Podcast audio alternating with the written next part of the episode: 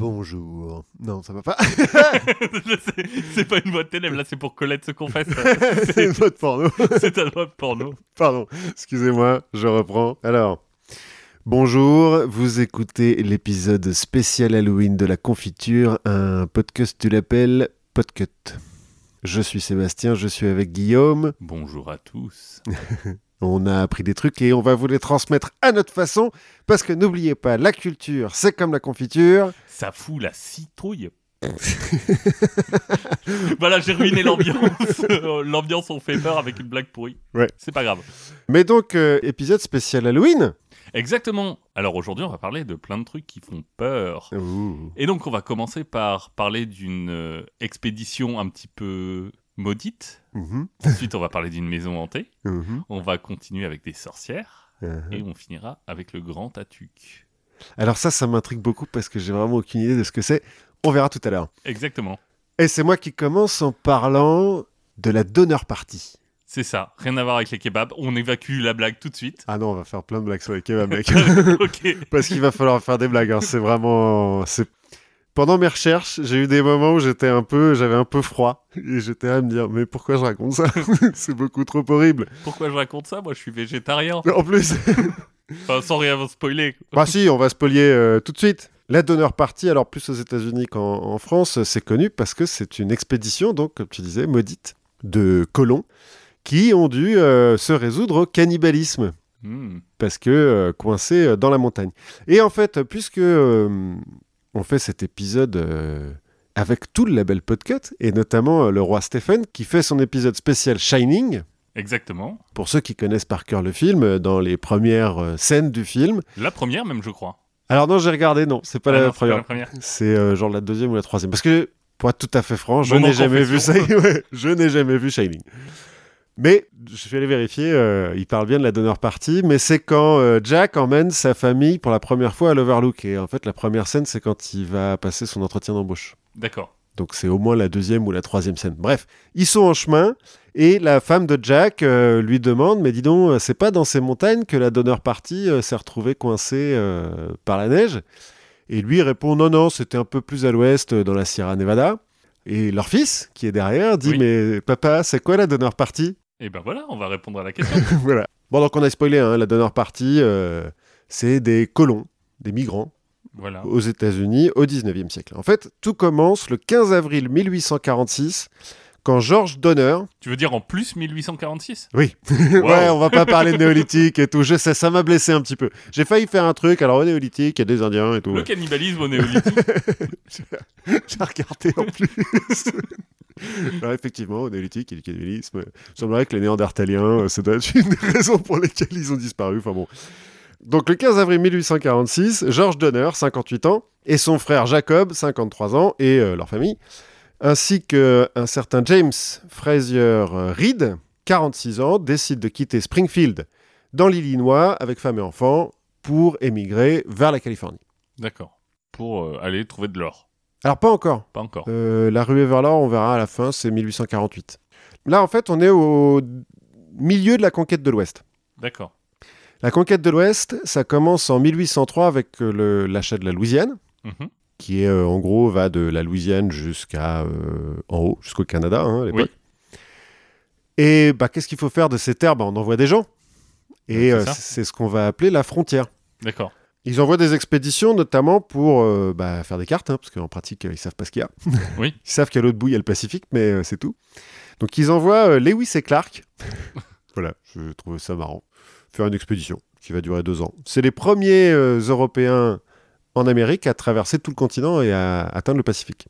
D'accord. À pied. Enfin, à cheval, euh, mais... euh, Bon, je sais pas, ils auraient pu le faire en voiture. Après ce truc-là, on a des trappeurs qui euh, vont de plus en plus loin dans la frontière pour notamment le commerce de la fourrure. Mhm. Parce que c'est la mode du castor en Europe. Oui, c'est joli la fourrure. Ouais, il faut... Faut aimer massacrer des animaux, mais Ouais, voilà. Non, mais c'est pour les gardes anglais, tu vois, il faut quand même quatre castors hein, pour faire leur... euh, pour faire le- leur chapeau. Ouais. Enfin, non, pas à plume, du coup. Et ça marche, hein. il y a des mecs qui font fortune. hein. John euh, Jacob Astor, par exemple, c'est le premier millionnaire de l'histoire des États-Unis. Bah, c'est dans la fourrure qu'il a fait ça. Et l'Astoria, c'est lui? Ouais, Waldorf Astoria, enfin, c'est ses descendants, mais, Oui. euh, mais ça vient de là. Bon, dans la fourrure et l'opium, hein, mais surtout la fourrure. Enfin, C'est lui qui a donné le nom de Castor? Non, rien à voir. Non, je pense pas. Ok. Dans les années 1830, on a euh, l'Indian Removal Act. Donc, euh, en gros, bah, cassez-vous les Indiens, on va mettre des Blancs à la place. Qu'on appelle le chemin des larmes. Voilà, tout à fait, la piste des larmes. Je pense qu'on en parlera peut-être un jour, Oui, oui, oui, oui. dans un autre épisode joyeux. Voilà. En 1840, on a quand même 7 millions d'Américains qui sont à l'ouest des Appalaches, alors qu'en 1790, ils sont 100 000. hein. D'accord. Ça commence à aller vite. hein. Bref, et 1845, c'est la mise en place de la destinée manifeste. Genre, euh, c'est le... la destinée des Américains de conquérir leur continent pour amener la civilisation et la parole de Dieu euh, sur ces terres sauvages et désolées. C'est beau comme du George Bush. Voilà. Maintenant, on appellera ça le grand remplacement, hein, en vrai, mais... euh, Oui. Donc le- la destinée manifeste, tu as des, des prêtres hein, qui se mettent là-dedans, tu as le gouvernement aussi qui euh, donne des terres à qui est-ce qui veut y aller. Et puis tu as des entrepreneurs, entre guillemets, qui se disent « Oh, il y a des trucs à faire. Il y a personne. Il y a des C'est trucs qu'il y a un truc à faire. Voilà, il faut faire venir du monde parce qu'il y a des trucs à faire. » Comme un certain euh, Lansford Hastings, dont on va reparler, qui publie notamment le guide du migrant vers l'Oregon et la Californie, dans lequel euh, il présente l'Oregon et la Californie comme des paradis sur Terre. C'est mieux que Calais. Grave. Pour un migrant. c'est mieux que Calais pour un migrant. Et puis il dit bon, alors d'accord, euh, il y a 4000 bornes à faire euh. Par la terre, à pied, mais vous inquiétez pas, c'est facile, euh, moi je l'ai fait, euh, c'est une promenade de santé quoi, quand on part au bon moment. Bon, on va- Je sens que le quand on part au bon moment risque d'être important. oui. c'est le guide vers l'Oregon et la Californie, parce qu'à l'époque la Californie ça appartient au Mexique. Oui. L'Oregon non, enfin l'Oregon il y a personne. Mais donc la Californie, ça appartient au Mexique et en 1846, donc à la date où se passe notre histoire, il y a euh, en gros 10 000 colons mexicains pour euh, quelques milliers d'Européens, enfin d'Américains et d'Européens, de Blancs, et euh, plusieurs centaines de milliers d'Amérindiens, mais euh, encore une fois, ça, ça compte pas trop dans notre histoire. Et en fait, Hastings, ce qu'il espère faire là, c'est faire venir plein d'Américains pour faire une espèce de révolution tranquille par le nombre. Oui, c'est ça, la révolution par le ventre. Ouais, si on veut. Enfin, il veut vraiment grand remplacer Oui, les. Mexicains, quoi. Donc euh, voilà, il fait son truc et euh, ça attire un peu du monde. Et donc euh, les donneurs et les Reed, donc le 15 avril 1846, ils quittent Springfield et ils vont vers Indépendance dans le Missouri, qui est le début de la piste de l'Oregon. C'est là où partent tous les migrants.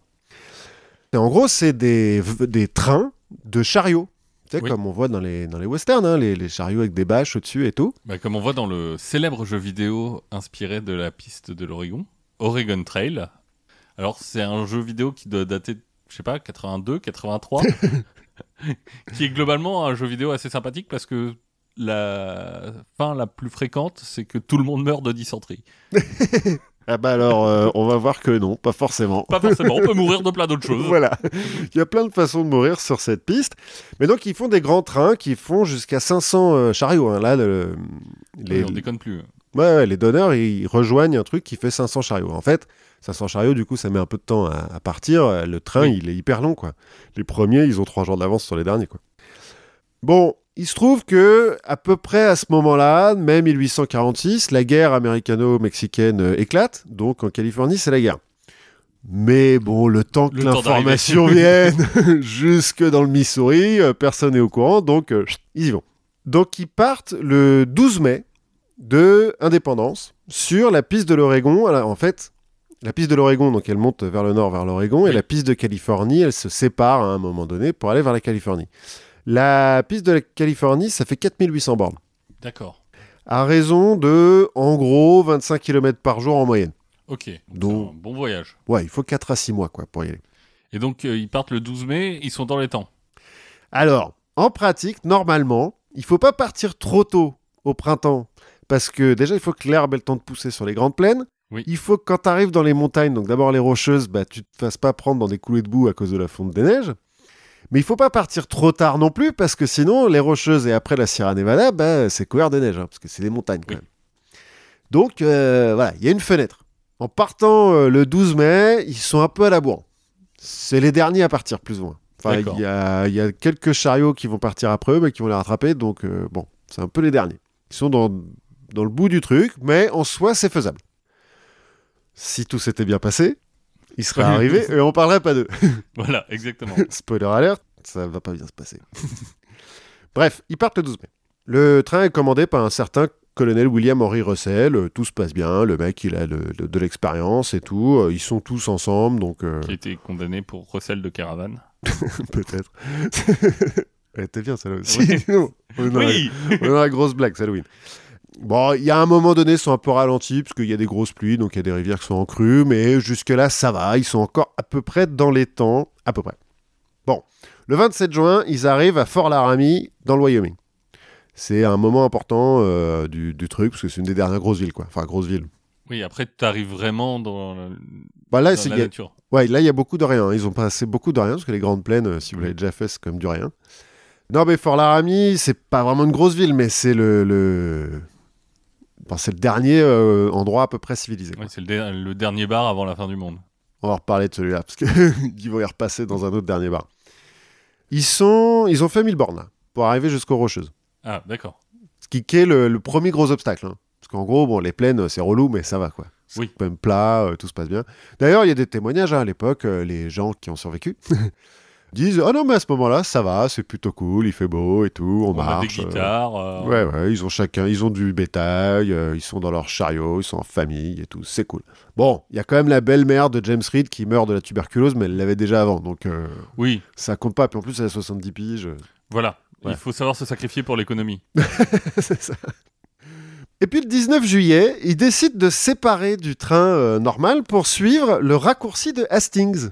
On se souvient Oui. du Hastings euh, dont j'ai parlé. Avec son manuel des castors juniors de la Grande Plaine. Voilà, dans son manuel, Hastings, il dit Moi, j'ai trouvé un raccourci, ça vous économise euh, 600 bornes sur la piste de Californie. C'est pas mal. En passant un petit peu au sud, vous verrez, c'est super, c'est beaucoup plus simple. Suivez ce truc-là, ça va bien se passer. En plus, la vue est jolie. Ouais, c'est ça, vous allez voir, euh, vous allez passer par des endroits, et on passe dans l'Utah et tout, c'est formidable. C'est très Vous beau. allez voir, c'est plein de mormons. En fait, il se trouve que euh, Hastings, un- il est pas con. hein. Il a laissé sur, euh, de temps en temps, il y a un petit peu des stands, quoi, des aérostands, euh, des mecs qui se sont implantés et qui ont, euh, je sais pas, Des relais, en fait. ouais, des relais, c'est ça. Des caravanserail, comme on dirait à une Mm. époque. Et il a laissé des prospectus où il vante son bouquin et puis son raccourci. Et ils ont lu un petit peu les prospectus, les mecs de la Donor Party, notamment James Reed, qui est hyper chaud. Il dit euh, Ouais, ouais, c'est cool et tout, on va prendre le raccourci. euh. James Reed, c'est un peu le papa, tu vois. C'est Oui. un peu le mec euh, Non, non, mais t'inquiète pas, j'ai regardé la carte et tout, il y a un raccourci, on passe par là. Oui. Et à côté, il a sa femme qui dit euh, T'es sûr? Ouais, c'est ça. T'es sûr parce que sûr, sûr, sûr. T'es sûr parce que les panneaux ils disent d'aller dans l'autre sens. ouais, c'est ça. Le GPS, il dit qu'il faut tourner à droite. Non, non, mais t'inquiète. On Je prend le raccourci. Je connais. Fais-moi confiance. Ah oui, et puis sur les prospectus, Hastings aussi, il dit Je vous attends à Fort Bridger, qui est le dernier bar avant la fin de rien, D'accord. pour vous accompagner le long de mon raccourci. Vous inquiétez pas. Je suis là et. Tout va bien se passer. Je suis là. Donc, euh, les mecs, ils sont chauds et ils se séparent. James Reed, il aimerait bien être le chef.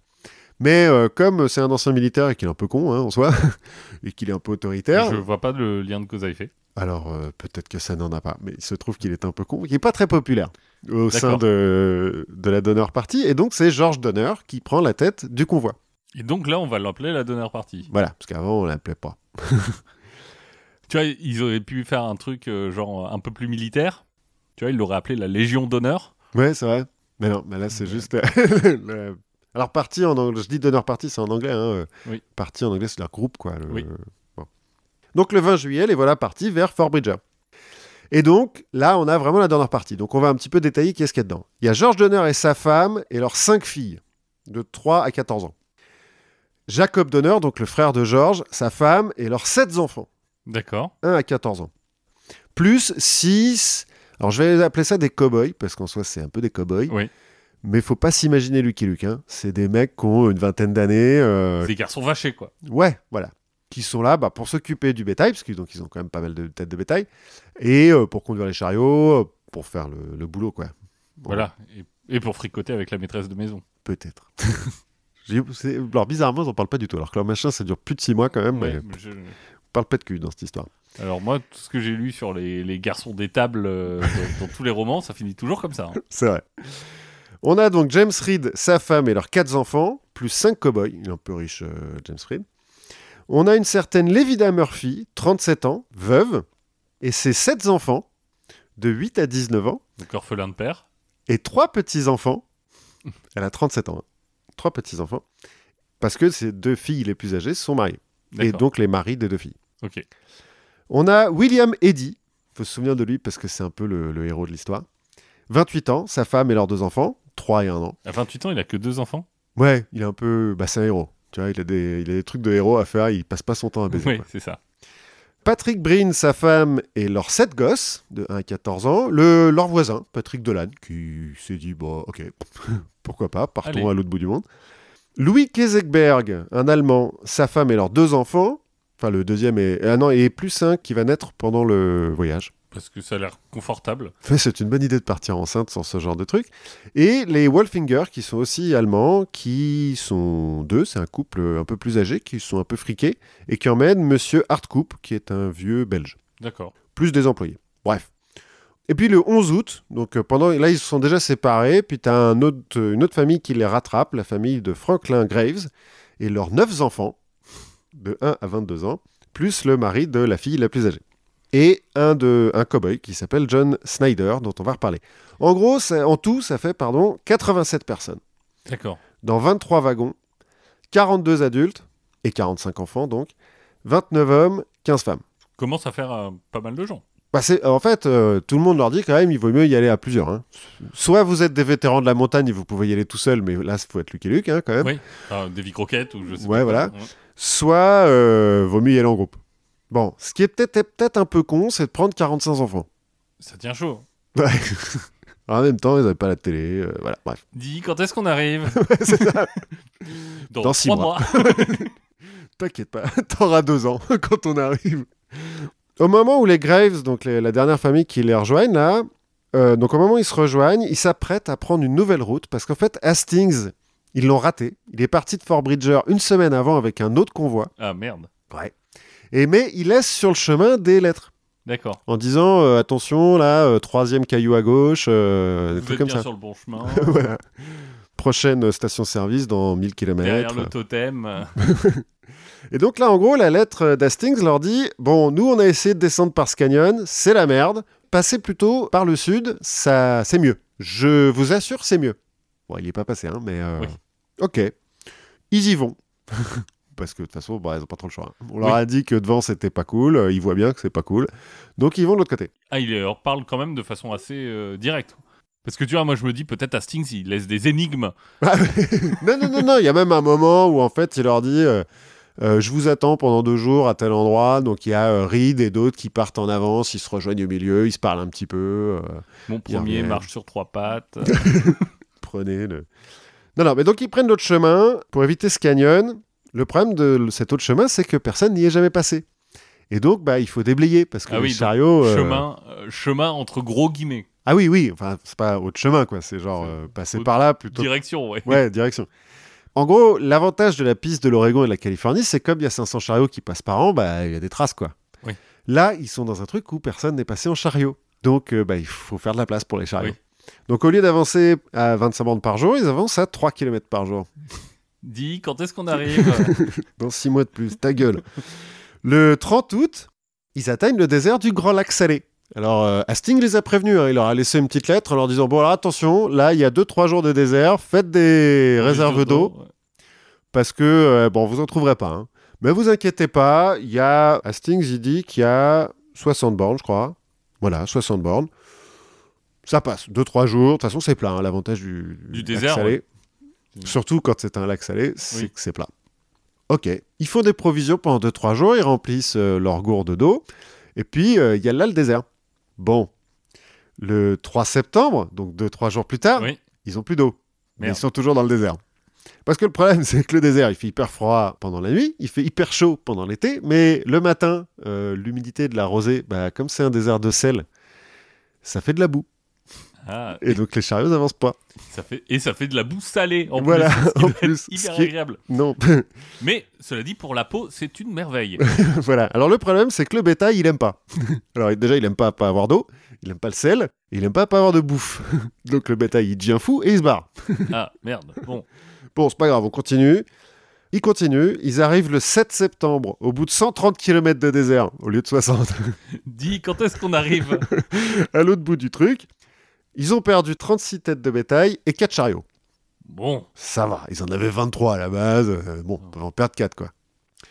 Ils prennent quelques jours pour se remettre. Et puis pour essayer d'aller récupérer des trucs qu'ils ont perdus dans le désert. euh, boire un coup. boire un coup, voilà. Ok. Ils se disent, Hum, on commence à être en retard, on a quand même perdu un peu de, de provisions là, ça serait peut-être bien qu'on envoie deux mecs en avance vers Fort Sutter, qui est euh, plus ou moins la première ville, euh, enfin ville, le premier euh, endroit, Avant-poste, ouais. en Californie, leur but. On va envoyer deux mecs en avance à cheval pour euh, demander des provisions et un peu d'aide. hein. Oui. Ils envoient deux cow-boys. Ok. Donc là, on est le 10 septembre. hein. Bon, Joe, tu crois qu'on va y retourner? Les mecs partent. ok. Là, ils commencent à se dire aussi qu'ils vont peut-être être à la bourre. hein, parce que, voilà, le temps. Oui. euh, Ils sont partis un peu, un peu juste, euh, Et puis, ils ont perdu un petit peu de temps, quoi. Enfin, bon, ils continuent. pour peu qu'il y ait euh, un bagage abandonné sur la voie du métro, là, ils sont morts. Bah alors, le 26 septembre, donc deux semaines plus tard, hein, quand même, après encore 60 km de désert, mais ça se passe mieux parce que cette fois-ci, Oui. ils ont l'habitude, tu vois. Ils retrouvent enfin la piste de Californie. Donc, ils ont fini le raccourci. En fait, le raccourci, il leur a fait perdre 200 km et presque un mois. bon, Bon. Raccourci, c'est dans la tête. c'est ça.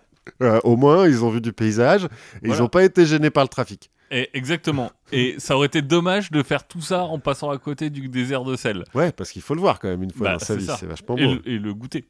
et encore une fois, pour la peau, c'est une merveille.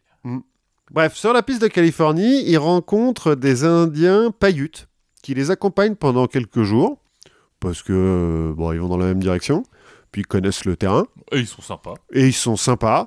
Sauf qu'au bout de quelques jours, ils se barrent avec des chevaux et du bétail.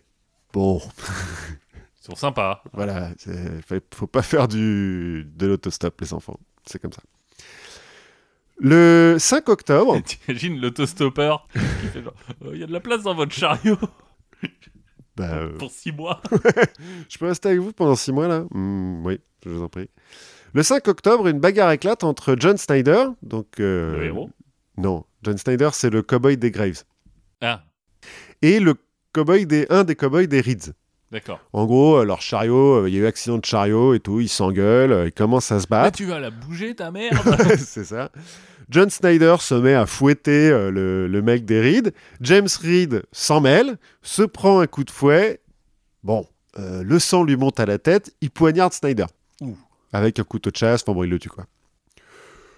Bon, euh, selon certains témoignages, Snyder, il aura aussi tapé la femme de Reed et tout. Bon, voilà. Oui, et puis euh, je peux comprendre, euh, c'est un moment, faut pas se laisser marcher sur les pieds. voilà. Bon, ils sont aussi un peu tendus. hein. Autant au début, ils étaient là, genre, ouais, super et tout, euh, going to California, et c'est hyper cool. Autant là, ils commencent à plus trop se parler, les mecs. hein. Mais Ils bon, viennent de se taper 15 jours de désert. bon, ils, sont- ils en ont marre. Bref, Snyder est mort. Ils font un espèce de semblant de procès, parce qu'ils savent pas trop ce qu'ils doivent faire. En pratique, ils sont dans des endroits où il n'y a pas vraiment de loi, parce que c'est des territoires... euh, forcément euh, américain, toujours j'imagine. Mais Bah, Là, en fait, là, ils sont un peu euh, vraiment dans la frontière-frontière, quoi. C'est-à-dire Oui. qu'ils sont un peu entre euh, le Mexique et les États-Unis, mais ça appartient un peu à personne. Euh, c'est pas dans un État, quoi. ouais, donc, et puis ils vont pas croiser Starsky et Hutch de sitôt, quoi. Non, a priori, ça va, ils vont pas croiser grand monde. Donc, ils veulent faire un, un procès, euh, ils s'engueulent un peu. Louis Keseberg, euh, l'Allemand, veut pendre Reed en disant, euh, bah voilà, euh, œil pour œil, dent pour dent, euh, la rigueur allemande. Exactement. Rien à voir avec le fait qu'il soit allemand. hein. tous, les, tous Allemands sont pas des psychopathes. Non, non, mais lui, en l'occurrence, c'est un peu le méchant de l'histoire, hein, quand même. On va voir pourquoi. Bref, au bout d'un moment, James Reed est banni. D'accord. Comment tu pends un mec dans le désert? Ah, ils sont plus dans le désert, Ah, là. Non, dans non, non, ils sont... Alors, on va construire un petit totem de sel. non, là, ils sont, euh, ils sont sur le... Bah, ils arrivent dans les Rocheuses, en fait. Enfin, ils sont dans les Rocheuses, quoi. Mais, euh, bon, les Rocheuses, c'est pas que de la haute montagne, quoi. Oui. C'est parce que c'est quand même vachement large. Ils sont dans le coin de l'Overlook Hotel. Oui, plus ou moins. Donc bref, James Reed est banni, donc il se barre à pied, sa fille euh, lui file en scred un fusil, un petit peu de, de provisions. En fait, les donneurs, ils ont une journée d'avance parce que euh, bah, eux, ils n'ont pas eu d'accident de chariot, Oui. donc ils ont continué. Reed les rejoint donc le lendemain, euh, les donneurs font ouais, bon, ok, on comprend. Il y a un des cowboys qui dit non, mais moi je l'accompagne si vous voulez, parce qu'on n'est pas sûr que les deux qu'on a envoyés il y a un mois Reviennent, reviennent un jour ou pas. qui eux sont dans un bar. Donc, euh, bah, Reed et un des cowboys des donneurs se barrent à cheval. Enfin, ils partagent un cheval euh, vers Forceter. Ok. Le 7 octobre, les bêtes fatiguent, l'herbe commence à manquer, parce que bah, là, ils arrivent dans la montagne hein, quand même. En gros, ils veulent soulager les chariots, donc ils veulent que tout le monde marche. On se souvient qu'il y avait un vieux belge, Oui. Hardcoup, qui est un peu passé de chariot en chariot, puis là, en ce moment, il est dans le chariot de Louis Keseberg. Et Louis Keseberg, il fait Non, tu dégages. Ai Tu marches. tu- j'en ai rien tu à marches foutre. ou je te pends J'en ai rien à foutre, tu marches. Il paraît que Hardcoup, il a les pieds euh, hyper enflés, enfin, genre, c'est même plus Ouais. des pieds, quoi, c'est une grosse plaie. Mais Keseberg, il s'en fout. William Eddy, il essaye de plaider la cause du vieux, tu vois, en disant à tout le monde, Eh, vous avez pas une petite place sur votre chariot et tout, machin. Euh, tout le monde lui dit, bah, et toi, Eddy, t'as de la place dans ton chariot? Bah, non. Euh, c'est pour ça que je demande. euh. Hein, si tu les aimes tant, t'as qu'à les accueillir chez. Enfin, pardon. Ouais, il y a un petit peu de ça, mais bon, bah, il n'y a pas de place dans son chariot, Eddy. Bon, bah, du coup, on laisse Hardcoup sur la route. Et on se dit, il nous rattrapera. On le laisse tout seul. on n'aura plus jamais de nouvelles de lui. Sûrement qu'il a changé de nom. Ça doit être ça. Il Et, a... euh, ouais, il a tenu un bordel après, à... il est retourné à Chicago. Ouais, c'est ça. Et je crois que son petit-fils est devenu président des États-Unis. ça doit être ça. Dis, quand est-ce qu'on arrive? Pas, pas tout de suite, pas tout de suite. Le 11 octobre, ils sont attaqués par des Paiutes encore, les Indiens euh, du coin. Alors qu'ils sont sympas. Alors, cela dit, euh, on voit dans les westerns et tout, il y a Oui. toujours des attaques d'Indiens, euh, machin. J'ai lu qu'en fait, c'était assez rare. Qu'il y a euh, assez peu d'attaques d'Indiens, parce qu'en fait, les Indiens s'en foutent. hein. Ils voient des mecs passer en chariot, ils se disent, vous êtes cons, mais Vraiment Vraiment, bon, ok, si vous voulez. Mais c'est euh, l'automne, euh, il se trouve qu'ils ont quand même beaucoup de bétail et les Paiutes, ils disent, bah euh, voilà, hein. Vous, vous- va attendre que vous mouriez? Peut-être pas. voilà. Vous, vous butez nos bisons, bah on va buter votre bétail. En fait, ils s'attaquent surtout aux bêtes. C'est-à-dire qu'ils butent des... des têtes de bétail, puis bon, bah après, les autres sont obligés de continuer hein, pour les emmener. Euh, oui, Et donc après, ils récupèrent le bétail. pour les enterrer. ça doit être ça. Ce qui leur fait perdre encore une quarantaine de bœufs. Là, ça commence à, Ça commence à faire chier. à rétrécir.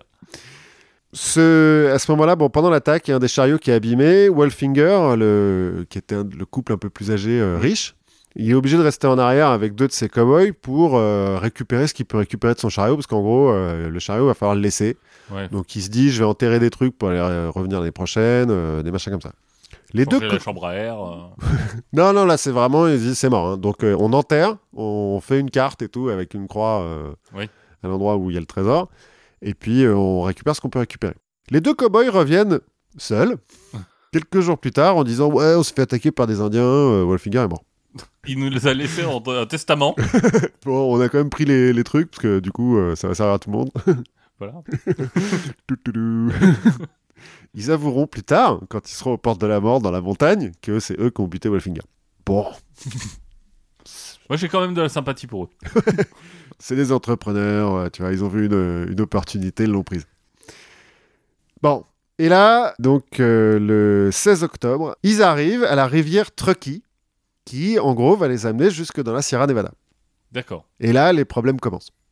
Parce que jusqu'à présent, c'était plutôt cool. C'était light. C'était et attends, il y en a que deux qui sont morts, trois. Ça va quoi. Et que, quelques bêtes, euh, quelques Oui, de bon, bon. De toute façon, ça allait finir buté, hein, euh, les, les... Ah, c'était pas pour f- les, les faire reproduire et... Je pense pas. Bon, peut-être, hein, s'il y en a à la fin qui, Oui, qui, euh, pour survivaient, tant mieux. zoo, Oui, mais... un zoo de bœuf. Non, mais peut-être que pour Oui. un ranch, tu vois, Oui. c'est bien d'avoir des vaches, mais... euh, Bon. Mais en gros, la Sierra Nevada, c'est les problèmes qui commencent, parce que c'est moins grand que les Rocheuses, ça fait que 640 km du nord au sud, et seulement 110 km d'est en ouest. Donc ils se disent, bon, c'est cool, 110 sans km, euh, ça se fait, quoi. Sauf que y a... c'est vachement plus raide, il y a beaucoup plus de dénivelé dans la Sierra Nevada. Il y a plein de glaciers et de canyons, et comme c'est pas très loin de l'océan, Mhm. il y a plein de chutes de neige, de précipitations, quoi, de manière Oui. générale. Donc en fait, c'est dur euh, d'y passer. Et puis c'est vachement haut aussi.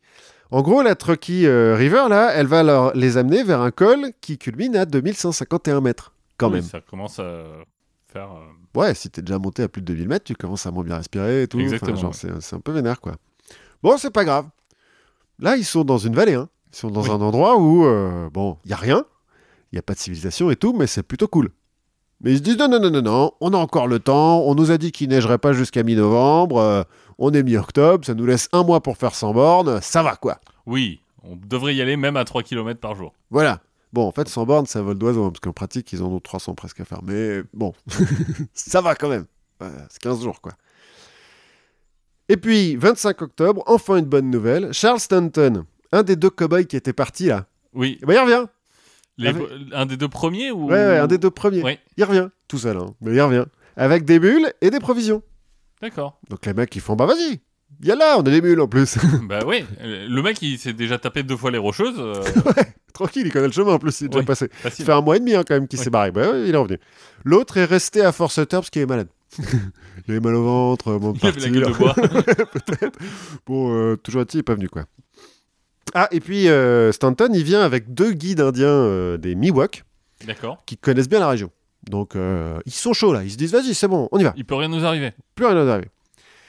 Le 28 octobre, James Reed, qui s'était fait bannir, Oui. il arrive à Forceter avec euh, le cowboy qui l'accompagne et tout. Ils se reposent pendant 2-3 jours, ils prennent des mules et des provisions, et ils font demi-tour, ils retournent dans la Sierra pour aller récupérer leur famille. Ah Oui, parce que il- j'allais dire, ils sont sympas, mais en fait, il a quand même sa femme et ses gosses. qui sont Ouais, Reed, il a sa femme et ses Oui. gosses. Les cowboys, bon, peut-être qu'ils avaient une prime à la Oui, ils fin, sont un payés, truc, euh, mais bon. Ils repartent, sauf qu'ils ils sont obligés de faire demi-tour avant de passer le col parce qu'il y a déjà plein de neige sur le col. Ah, merde. Mais ça, le donneur parti est pas au courant encore. Mais eux, bon, bah voilà. Donc, euh, retour à Forceter, et puis on attend. Il se trouve aussi que c'est la guerre, donc, hein, je je parlais, Oui. c'est la guerre mexico-américaine. Bon, c'est pas une guerre euh, totale, hein. C'est des... Oui, c'est pas Verdun au milieu des. des Non, non, non, non, non. En Californie, c'est des armées où il y a 500 bonhommes, hein, c'est pas non Oui. plus... euh, bon. Mais c'est quand même la guerre, donc les types sont un peu occupés, quoi. Bon, puis les bonnes nouvelles s'arrêtent. Le 30 octobre, William Foster, le mari d'une des filles Murphy, tue son beau-frère par accident en rechargeant son fusil. Le coup est parti tout seul. non, mais vrai, il semblerait que ce soit vraiment ça. Parce qu'ils s'aiment bien, les mecs. Enfin, puis Foster, c'est plutôt un gentil. euh, Oui. Bon, voilà. Il l'enterre le soir même, il se met à neiger. Est-ce que euh, c'est le début de la Un malédiction, un présage, je ne sais pas, mais en tout cas, Halloween. ouais, ça, se- c'est le bordel là, c'est pas bon. Le 31, George Donner se blesse un peu salement à la main en essayant de réparer son chariot. Au doigt, je crois. Euh, non, j'ai l'impression qu'il se coupe bien la main quand même, hein, Ah. de ce que j'ai lu. Euh, je, je- je pensais que c'était le doigt d'honneur, mais. Peut-être. Allez, on va dire que c'est le doigt. De toute façon. Ce qu'il faut retenir de ce truc-là, c'est que bah, ils sont au milieu de rien, donc il peut pas se laver, quoi. Oui. Et que la plaie est profonde. Bref, les donneurs prennent un jour ou deux de retard, parce que du coup, ils ont un chariot cassé, et puis euh, leur chef, euh, il, le doit couper. Début novembre, donc là, ils commencent vraiment à se dire, oh là, faut qu'on se dépêche, ils atteignent Truckee Lake, qui est à 1809 euh, mètres d'altitude, et qui est donc la dernière étape avant euh, le col. Oui. Euh, le col, il est euh, à euh, 14 km. Pas loin, hein. Ouais. Bon, 14 km, mais euh, 300 mètres de dénivelé. hein. c'est ça. C'est un peu violent. Et puis, il s'est mis à neiger, hein, entre-temps. Donc, il y a entre 1,5 et 3 mètres de neige en haut du col. Ils essayent, ils abandonnent. Ça marche pas ce jour-là. Ils vont réessayer pendant euh, les quelques jours qui suivent. Ils, sont encore un petit peu chauds. bien ouvert. Ils sont encore un petit peu chauds. Ils se disent allez, vas-y, euh, on retente. hein. Il y avait beaucoup de neige hier, mais là, ça va aller mieux et tout, machin. Euh, ils réessayent. Sans succès, hein. C'est con que- parce que. Oui, parce que la neige, elle part. non, bah, il neige, il neige pas tous les jours Oui. non plus. Tu vois, il y a des jours où il y a plus de vent que d'autres. La première fois, ils y sont allés un petit peu comme ça, la fleur au fusil. Et puis la deuxième fois, ils se disent non, non, non, allez, y va tous ensemble et tout. C'est un peu con parce qu'ils ont quand même parcouru 4000 bornes. hein. Oui. Il en leur reste 240 à faire, mais ils passent pas le col. Dis quand est-ce qu'on arrive? Quand on passera le col. Par la tasseur. Bref, à côté du lac, ils trouvent des cabanes abandonnées. Enfin, des cabanes en rondin, hein, donc Oui. le truc est quand même un peu solide, quoi. Mais, euh, mais bon, des cabanes. Oui. Qui ont été euh, construites quelques années auparavant par d'autres migrants qui sont passés par là. Et qui ont eu la même merde. Non, bah non, non, eux, ils, sont- ils ont abandonné les cabanes, donc euh, ils sont passés en fait. C'est juste que. Ils ont abandonné le cadavre ou ils sont tous morts? Peut-être.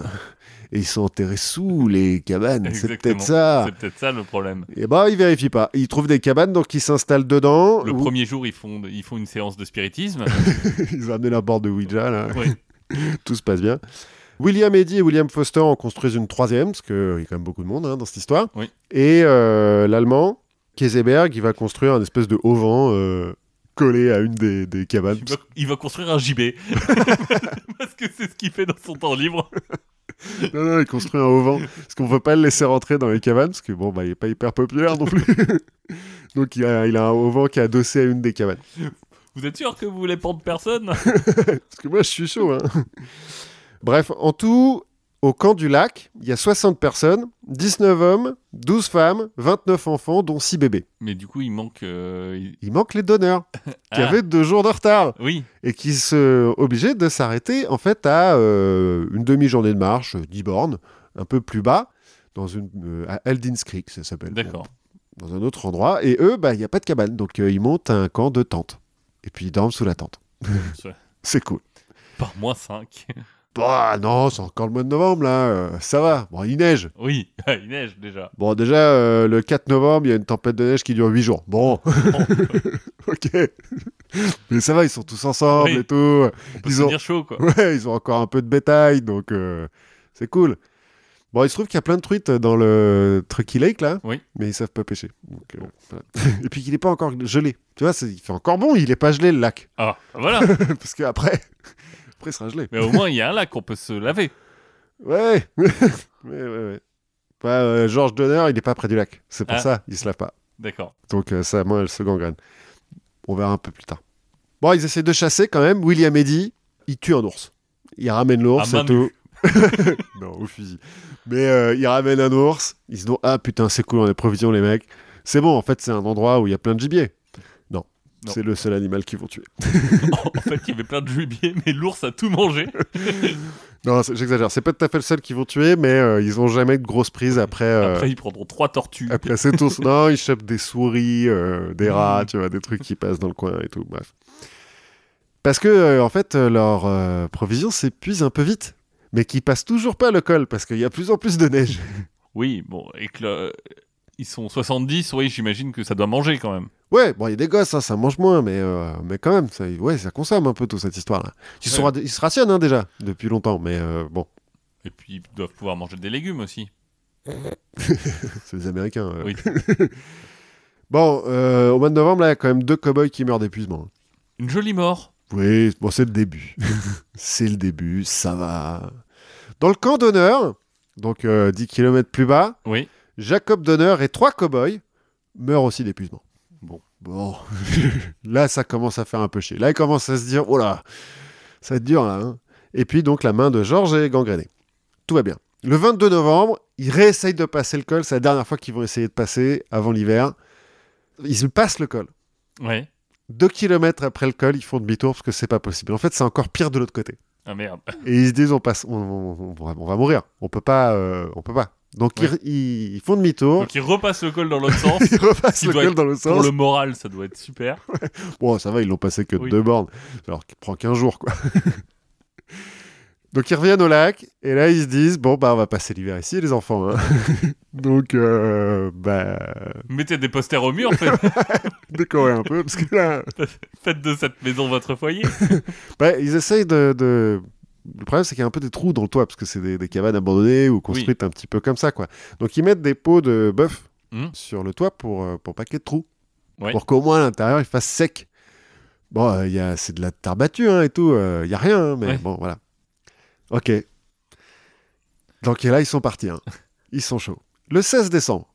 Donc j'ai rien dit pendant un mois. Ouais. Pendant un mois, bah, il se passe rien. Il se passe Il- rien, ils, attendent. ils se rationnent. ils se rationnent. C'est Colanta. Voilà, c'est ça, sauf qu'il n'y a pas de. Il n'y a pas de Denis Brognard. Non. Si, il faut quand même aller péter du bois de temps en temps, couper du bois, parce que bon, il Bah, faut alimenter le feu, quoi. Il faut faire du feu. C'est pour ça que les cow-boys, ils vont un peu tomber comme des mouches après, parce que bah, ils se fatiguent, les mecs. Oui. Alors, Là- si t'envoyais les enfants, Ouais, les enfants foutent rien, hein, par contre. Rien du tout. Et les vieux, bon, pas, pas beaucoup. mais ils ont de l'argent. Et ils votent. Non, mais le pire, c'est que c'est ça. J'ai vu des trucs où donc les mecs sont quand même en galère, là. Ouais. Et t'as William Eddy, à un moment donné, il a besoin de, je sais plus, genre une, une peau euh, pour euh, le toit de sa Oui. baraque. Et il, va, il est obligé de l'acheter, genre cinq fois le prix, à d'autres mecs qui sont dans la baraque d'à côté. Dans la cabane d'à côté. C'est pas parce que t'es sur le pas de la, le, le pas de la mort qu'il faut euh, s'arrêter de penser au profit. Bon, en fait, pourquoi 5 fois le prix? Parce que une fois que t'as fini les rats, l'ours, et puis qu'il n'y a plus de bétail, hein, Oui. parce qu'en gros, le bétail, ils l'ont perdu. Hein. enfin, ou ils l'ont fini, ou ils l'ont perdu. Ils en ont perdu quelques-uns dans la neige. Donc de temps en temps, ils sortent pour creuser, pour essayer de retrouver les cadavres des bétails, du bétail qu'ils ont perdu. Ils avaient des chiens, ils ont bouffé. Enfin Oui. bon, là, ils ont plus rien à bouffer. Donc ils se mettent à bouffer les peaux du bœuf Hmm. et le cuir qu'ils ont. Ils le font bouillir en fait. Oui, c'est ça, le fameux cuir bouilli. C'est ça. Et les os. Ils font des soupes à la base euh, d'os de bœuf. Ouais. Qui font Ah, bouillir. Ça fait du bon bouillon, hein. cela dit, c'est comme ça qu'on fait du bouillon. Ben non, mais c'est ça. Ils font du bouillon, mais avec un dedans, quoi. Enfin, peut-être deux, trois herbes qu'ils ont trouvées euh, à côté, mais c'est. Ils sont à 1800 mètres d'altitude, hein, donc il n'y a pas grand chose qui pousse Ouais. non plus. Et sous la neige. En plus, et puis ils connaissent pas le coin, tu vois. Et puis il y a personne, enfin, à part les deux Indiens qui sont avec eux, mais qui, bon, Ils voilà. bon, bon, peut-être y aller là. non, mais non, ils restent, ils sont coincés aussi, tu vois. Parce que les Miwok, en fait, ils habitent de l'autre côté de la Oui. montagne. Bon, eux, ils se sont construits un truc super. euh, Non, je sais plus. de- Je crois qu'ils dorment dans une des cabanes. Mais bon, ils ont rien, quoi. Et donc, ils se mettent à bouffer leur toit de leur baraque, en fait. Parce Oui. que Ah. bah, c'est les derniers cuirs qui restent. C'est le bordel. Le 16 novembre, Là, quand tu commences à manger le toit de ta maison, c'est que tu te dis qu'il y a dans, un- dans le terme, en termes de, de bonheur et, et de je satisfais mes besoins primaires, Ouais. c'est pas très haut. Non, t'es pas très haut. Le 16 décembre, il y a un type, euh, Franklin Graves, qui a fabriqué des raquettes avec des os euh, de bœuf Oui. et, de, et de la peau de bœuf. Il en a fabriqué assez pour qu'il y ait 17 personnes qui essayent de repasser le col. Ils partent. 17, dont deux enfants, hein. Bah, 10 et 12 ans. Bon. Qui vont faire demi-tour hyper vite parce qu'en fait, c'est beaucoup trop dur. Oui. Et puis les raquettes, c'est des raquettes vite fait. hein. Ça les aide un peu, mais vite fait. Dans les 17, t'en as quand même 4 ou 5 qui laissent leurs enfants hein, derrière. En disant, on reviendra vous chercher, mais là, il faut qu'on tente quelque chose parce que c'est pas Parce possible. que sinon, on va tous mourir euh, Voilà. autant que vous mourriez. Et- non, mais en fait, Oui. en partant comme ça, ils partent avec 6 jours de provisions. hein. Ils ont 200 bornes à faire. Ouais. ils feront pas 200 bornes en 6 jours. hein. Mais ils y vont. Ils sont tellement désespérés que les mecs y vont. Il y a notamment William Eddy qui part et qui laisse sa femme et ses deux enfants. Ouais, bon. Mais c'est le héros, donc euh, mais il part. Donc euh, il est chaud, quoi. Au bout de quelques jours, William Eddy se rend compte que sa femme a caché un petit peu de viande d'ours qu'elle avait réussi à économiser dans son sac. Oh, c'est Ouais, mignon. c'est beau. Et puis comme William Eddy, c'est un héros, bah, il partage avec les autres. Il est cool. C'est mon héros, euh, William Eddy. Bref, donc ils sont partis le 16. Le 21, Charles Stanton, le mec qui a fait l'aller-retour, hein, qui est parti en août, qui est revenu et tout, un mois et demi plus tard, machin, il dit non, je peux plus marcher là. C'est mort, j'arrive plus à marcher, euh, je, je peux plus. Les mecs, il faut, bah ouais, mais on va pas t'attendre, hein, donc euh, bah laissez-moi là. T'as peut-être euh, Kaiserberg qui dit si vous voulez, on peut le pendre. hein. Euh, non, parce qu'il est pas parti, euh, Kaiserberg, il est resté au lac avec les enfants. avec les enfants. Bon, bah, quand, quand on revient, il en a pendu 5. Euh, pas pendu. on va en reparler plus tard. Donc Stanton, bah, il peut plus partir, donc on le laisse. Premier mort.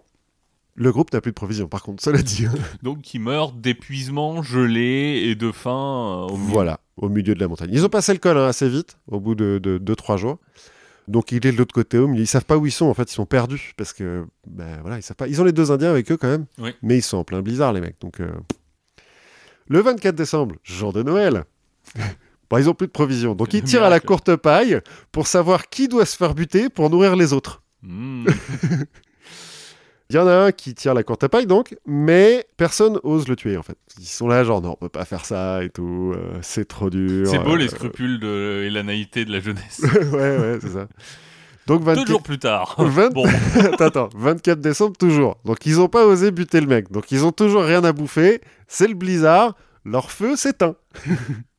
William Eddy, héros, leur dit Vous inquiétez pas, on se met tous en cercle et tout, on met les, les couvertures au-dessus de notre tête, on fait un igloo naturel, on va survivre tous ensemble. et puis on s'en... Enfin, pardon. bon, je sais pas, je tente. Hein. C'est- le... L'histoire ne dit hein. pas s'ils se sont mis à poil ou pas, parce qu'il paraît qu'il vaut mieux se mettre à poil euh, dans ce genre de truc pour être tous la chaleur corporelle les uns des autres et tout. Bon, le lendemain matin, ils sont recouverts de neige et il y en a quatre qui sont morts. Bon, Bon, l'idée de l'igloo naturel, ça n'a pas très bien marché. Oui, mais maintenant on a plus de scrupules à avoir. On peut... Le, bah là, ils attendent deux jours quand même. Le 26, ils se disent bon, là, c'est mort. Bah, ouais, là, là, euh, là, on est foutu quoi. Ouais. Mais on a quatre morts. Ouais, là, là, là, là. Mais alors du coup, on n'a plus de feu. Bah, en fait, le, le 24 au soir, il y a une tempête, c'est pour ça Oui, qu'ils ont plus de feu, mais le lendemain, euh, ils arrivent à en refaire. Ils arrivent à en refaire, donc euh, ils, voilà, ils peuvent se faire des grillades. Voilà. Donc le 26, ils font des grillades. Salade, tomate, oignon. c'est ça, c'est la donneur partie. Euh, alors, ils paraissent dans les descriptions, ils osent pas se regarder, ils sont en train de pleurer en mangeant et tout. C'est trop dur. Sauf- l'allemand. Non, mais il est au lac, lui. Mais oui, il est toujours au lac. Mais Euh, je sais pas, je, je l'aime bien, moi, cet allemand. Tu, euh, moins. Bref, ils ont bouffé un petit peu, ils font des, ils font des provisions quand même, hein, parce que ouais, voilà, Bah ouais, c'est ça, faut on- pas gâcher quoi. On fait du jerky, euh, on, va, on va faire de la salaison. des- Alors, vois, ils doivent avoir du sel, ils ont traversé un désert de sel. C'est ça, du, du saucisson. Bref, il faut des provisions. Le 30, ils sont un peu plus bas dans la montagne, mais ils ont de nouveau plus de bouffe. William Foster, qui est dans le groupe, se dit Bon, va falloir qu'on tue d'autres gens là hein, pour manger. Parce que euh, maintenant qu'on a. Enfin, pour manger ou pas, parce que moi j'y ai pris goût. Non, mais tu vois, c'est un petit peu. Ah non, voilà, ils ont mal- tué personne, cela dit. Non, non, pour l'instant, c'est les mecs qui sont morts euh, de mort naturelle. Non, mais ils se disent, voilà, c'est bon, on a franchi le cap, euh, maintenant, euh, voilà, hein, Oui. fini les pudeurs de gazelle, on peut y aller, quoi. donc, William Foster, il se dit, bon, bah, on a qu'à tuer les Indiens. Eh, c'est pas vraiment des hommes, donc... euh, C'est pas vraiment des hommes, et en plus, euh, il y a un petit goût d'épices. voilà. Alors, il paraît que ça, a le goût de poulet. Je ne sais pas, Je sais mais pas. bon, C'est c'est juste n'importe quelle viande quand Ouais. tu sais pas quoi. ça a le goût de poulet. Ça Le serpent, ça a le goût de poulet. Le kangourou, ouais, le goût de poulet. Donc William Foster, euh, il se dit, bon, bah, on bute les Indiens, comment ça se passe? William Eddy, il dit, non, c'est pas possible, on peut pas faire ça. Il va prévenir les Indiens, comme ça les Indiens, ils se barrent. Bon, Bon, c'est cool. Non, il- C'est le héros, Oui. putain, William Eddy, quoi. Bon, quelques jours plus tard, mais ils auraient pu se faire un bon curry d'Indien. quelques jours plus tard, William Eddy, toujours, arrive à tuer un cerf. C'est genre le premier animal, gros animal qui bute depuis, euh, genre, octobre, tu vois, ou non, début novembre. Donc il rentre au camp avec son cerf et tout, il est genre, ah les gars, c'est bon, j'ai trouvé à bouffer. Bon, bah, entre-temps, il y a un mec qui est mort de froid, ils sont en train de le bouffer, les autres. hein. Laisse tomber. Mais les gars, j'ai du cerf. Ouais, mais nous, on a de la, on a de la Nous, cuisse, on a là. Joe. on a Joe, je veux dire. Il est mort pour nous. Enfin, il est mort de froid, mais enfin, quand même, quoi. Re- un peu- respecte un peu sa mémoire. hein. Tu vas pas manger un cerf. voilà, il s'est sacrifié, lui. Puis il y, Ah. y a moins de poils et moins de bois, c'est comme plus facile à. à- Tu vois Alors, il paraît que Joe, quand même, au niveau poil, bon, Un peu, mais bon, ça va. Bref. en termes d'odeur, Le 9 janvier, il retrouve les Indiens. Ah. les deux Indiens, qui sont à moitié morts de froid, et qui dit Enfin, Mais qui- vous avez du cerf qui sont à bout de force. Non, en fait, je sais pas. Mais euh, ça doit pas le cerf. Bon, Oui, c'est un petit monde. ça n'a pas dû marcher, quoi. Ouais. Très bien. Toujours le 9 janvier, il retrouve les Indiens, qui sont à bout de force. hein. Les Indiens, ils- en gros, ils les retrouvent parce qu'ils n'arrivent plus à avancer, quoi. Du coup, William Foster les abat d'une balle dans la tête, et puis, bah, il mange les Indiens. pas que William Foster, hein, tout le groupe. Que- Oui, bah oui, tant qu'à faire. Enfin, tout le groupe, ils sont plus beaucoup, hein, déjà. mais euh, voilà, il bouffe les Indiens. Le 12 janvier, J'imagine les regards quand t'es en train de bouffer des Indiens et que t'as bouffé déjà tous tes potes et que t'es en train de te dire Est-ce que ce sera moi le prochain? Un petit peu. Et quel goût j'ai? Non, mais imagine surtout, c'est qu'il bouffe les Indiens le, le 9 janvier. Ouais. Le 12, trois jours plus tard, il tombe sur un village indien, des Miwak, la même tribu. Ils sont, euh, c'est des cadavres ambulants Ouais. les mecs. hein. Quand les Indiens les voient arriver, ils se barrent en courant. ils croient voir des fantômes et tout. Ils font non non non non non. Non, non, non, on a juste faim. Finalement, ils ont juste faim. Les Indiens sympas leur donnent ce qu'ils ont à bouffer, parce que les Indiens, bah, ils ont des graines quoi à bouffer. Oui. Donc bon, ils leur filent des graines et ils repartent. Le 17 janvier, ils tombent sur un deuxième village indien. Ils sont plus que 6 ou 7. c'est, euh, on les a appelés le groupe du dernier espoir, la dernière chance. En anglais, le Forlorn Hope. Ils sont plus que 5 ou 6. Ils arrivent dans. euh, non, 6 ou 7, je sais plus, bref. Ils arrivent dans un deuxième village d'Indiens qui leur refile un petit peu à bouffer, sauf que là, il y en a 6 qui peuvent plus bouger. Il n'y a plus que William Eddy qui dit Non, je continue, je m'arrête pas, j'ai mes enfants à sauver. La force du désespoir. Voilà, bon, il y a quand même un Indien qui l'aide, qui va plus ou moins le porter, en fait, jusqu'au ranch à côté, parce qu'il y a un ranch. Où là, on a vraiment de la, de la viande. Pas où il y a du feu et tout, enfin, genre, c'est un ranch. À euh, la vallée de l'ours. Mais du coup, on va pas manger d'Indien. non, ont- C'est fade le bœuf. Quoi, que du bœuf. Bref, William Eddy, aidé d'un Indien, arrive au fort, prévient qu'il a six potes euh, qui sont dans le village d'à côté, enfin le village d'Indiens d'à côté. Euh, on va les chercher. Ces sept-là sont sauvés.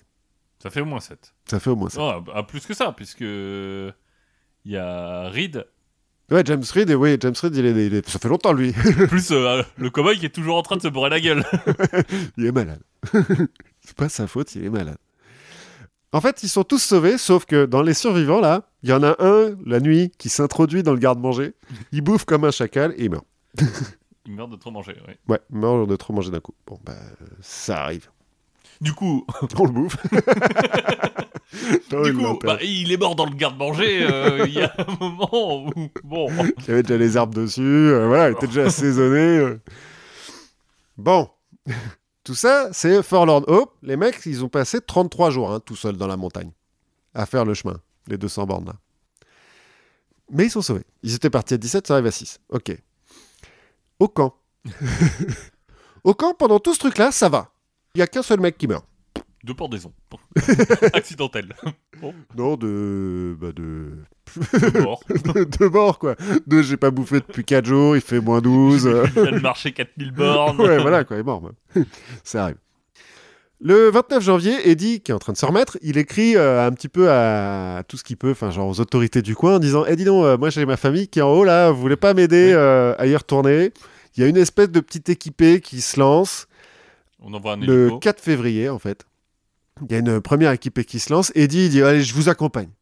Ça fait euh, 10 jours qu'il a rentré, hein, le mec. Non, non, non. Cerquer, euh, Bon, en 10 jours, euh, vite fait, mais euh, voilà. En fait, il repart. Là, ils sont à, à Fort Sutter. Ils partent de Fort Sutter. Je vous accompagne avec lui qui a l'air assez appétissant. Non, c'est le héros, putain, William Eddy. Non, il repart, mais en fait, il est trop fatigué, donc euh, il est obligé de s'arrêter au, au ranch dans la vallée de l'ours. D'accord. Il peut pas continuer. Mais la première expédition de secours part le 4 février. Le 18 février, donc sur les plus vite hein, quand même, les mecs, ils ont mis que deux semaines Oui. pour monter jusqu'au truc. Ils arrivent au lac, recouvert de neige. euh, en gros, Eddie leur a dit ouais, c'est à tel endroit et tout, à côté du lac. Ils ont un peu des cartes hein, quand même Ouais. du coin. euh, le, le col, il y a d'autres gens qui sont passés, hein, parce qu'il y Mhm. avait déjà des cabanes et tout machin. Donc ils savent où chercher. Mais quand ils arrivent, il y a rien. Ils voient rien, ils voient pas les cabanes, ils voient que de la neige. Les mecs, ils font merde, on s'est gouré et tout. euh. Ils ont mangé les cabanes. Qu'est-ce qui se passe? Dans le doute, ils crient. Et là, il y a des survivants qui sortent de la neige. qui sont euh, morts-vivants, hein, presque. Mais euh, bon, ils sortent de la neige. Les mecs, ils sont là, genre, ah ouais, d'accord, vous en êtes là. Ok, bah bien. Nous, on a des provisions. On va vous en laisser un petit peu, mais on va repartir quand même, hein, parce qu'on va pas rester là, mais on peut prendre des gens si vous voulez. Ils en emmènent 23, dont 7 du camp d'honneur, parce qu'ils vont quand même voir au camp Oui. d'honneur euh, un peu plus bas ce qui se passe. Donc, ils en emmènent euh, 23. Il reste 33 personnes en haut. Et au camp d'honneur, il y a toujours le, le chef. Il y a toujours Georges, qui a toujours la main gangrénée, enfin qui se gangrène de plus en plus, Oui. mais il est toujours là. Bon, sur le retour, il y en a deux survivants qui vont mourir, mais euh, Oui, que deux. que deux. Parce qu'en fait, il y a un moment donné, les, les mecs de l'expédition de secours, pour pas avoir à se trimballer toute la bouffe pendant tout le voyage, ils en ont caché sur le chemin. Oui. Bon, il y a quelques-unes de ces caches qui perdent ou qu'il y a des animaux qu'on trouvait et tout, machin. Donc, ils sont un petit peu en galère de bouffe. Mais les enfants qu'ils amènent avec eux, parce qu'il y a quand même beaucoup d'enfants hein, dans, les, dans les 22 qu'ils prennent, les enfants qui sont avec eux, ils font bah c'est pas grave, vous avez du cuir là, il a l'air vachement appétissant. Donne-moi les franges de ta de ta veste de trappeur là, tu sais les trucs à Oui. franges et tout. Bah ils coupent les franges et tout, ils prennent les lacets des trucs, ils font cuire ce machin là et ils bouffent ça. Et les mecs de l'expédition de secours, ils les regardent faire et ils disent Mhm. tu tu es un enfant équilibré toi. Moi, j'ai des burgers, sinon. Je- je- Vas-y, mange, mange ma veste. C'est cool. Le 28 février, il rencontre une deuxième expédition de secours qui est menée par Reed, cette fois-ci, qui a réussi à recruter du monde. Parce qu'entre-temps, la guerre en Californie, c'est fini, et donc, euh, bah, voilà, les mecs, ils ont du temps, euh, ils y vont. Dans le groupe qui redescend, il y a un des enfants de, de Reed. Quand il voit son père et tout, il devient ouf. euh, genre, c'est c'est le moment hollywoodien, quoi. Sauf que James Reed, il sait que, un, il y a encore sa femme là-haut, et puis il reste de ses gosses. Donc, euh, il y va. Il est chaud. Il emmène pas son, Ah, son les gosse autres, pour dire euh, Allez, viens, on y retourne. non, non, non. Ceux qui descendent, ils descendent. Ils arrivent à, à Fort Sutter, et puis euh, bon. Ouais, voilà. puis on leur donne du cuir euh, tant, qu'ils veulent. Bref, le 1er mars, la deuxième expédition de secours, donc menée par Reed, arrive au lac. Il tombe sur un des cow-boys, Jean-Baptiste Trudeau, qui se balade avec une jambe humaine à la main, en train de la manger, je suppose. Eh ben, écoute, je veux dire, à un moment, euh, Euh, un petit snack. Voilà. Et des cadavres mutilés un peu partout. Parce que bon, on a arrêté d'essayer de les enterrer. hein. De toute façon, tout est gelé. euh, Il y a 2 mètres de neige et tout. Donc, euh, bon, voilà, les, les trucs, on les laisse. hein. L'avantage, c'est qu'ils n'ont pas besoin de frigo. Ouais, ça, Ça se conserve bien, quoi. une bonne maturation. Oui. Au camp d'honneur, Elisabeth, la femme de Jacob, qui est mort euh, un peu plus tôt, hein, on, Oui. on l'a dit, d'épuisement, est en train de nourrir ses enfants avec les organes de son mari. Elle euh, n'en mange pas, parce qu'elle se sacrifie, tu vois. Elle préfère le cuir. ouais. Elle se sacrifie. Cool. Il y a trois membres de l'expédition qui restent. Oui. En disant, bon, bah, on va vous aider, parce que là, vous êtes vraiment en galère, les gars. Là, là bon, Et les autres redescendent avec 17 survivants, dont 14 enfants, quand même. Il y en a trois qui vont mourir sur le chemin. Ça va. oui. Franchement, c'est acceptable. c'est acceptable. Il reste donc là-haut 5 survivants, Dont notre allemand. Dont notre Allemand, plus euh, les trois mecs de l'expédition là qui sont restés, et au camp d'honneur 4 survivants. Donc plus beaucoup quoi. le 14 mars, une troisième expédition, cette fois-ci menée par William Eddy et William Foster, le mec qui a buté les Indiens. Ouais. Ils arrivent au lac. Ils trouvent Kaiserberg seul. Avec un grand sourire. C'est pas sûr. Il est en train de manger les enfants d'Eddie quand il arrive. Ah. C'est le dernier, il n'y a plus personne avec lui. Tiens, Bon. prends une cuisse, c'est ton fils. Ah non, pardon, il est pas seul. Pas, my bad. Il reste quatre enfants avec lui. Ah, Ils sont pas encore morts. Et Trudeau, le type qui était en train de manger euh, une jambe. Ouais.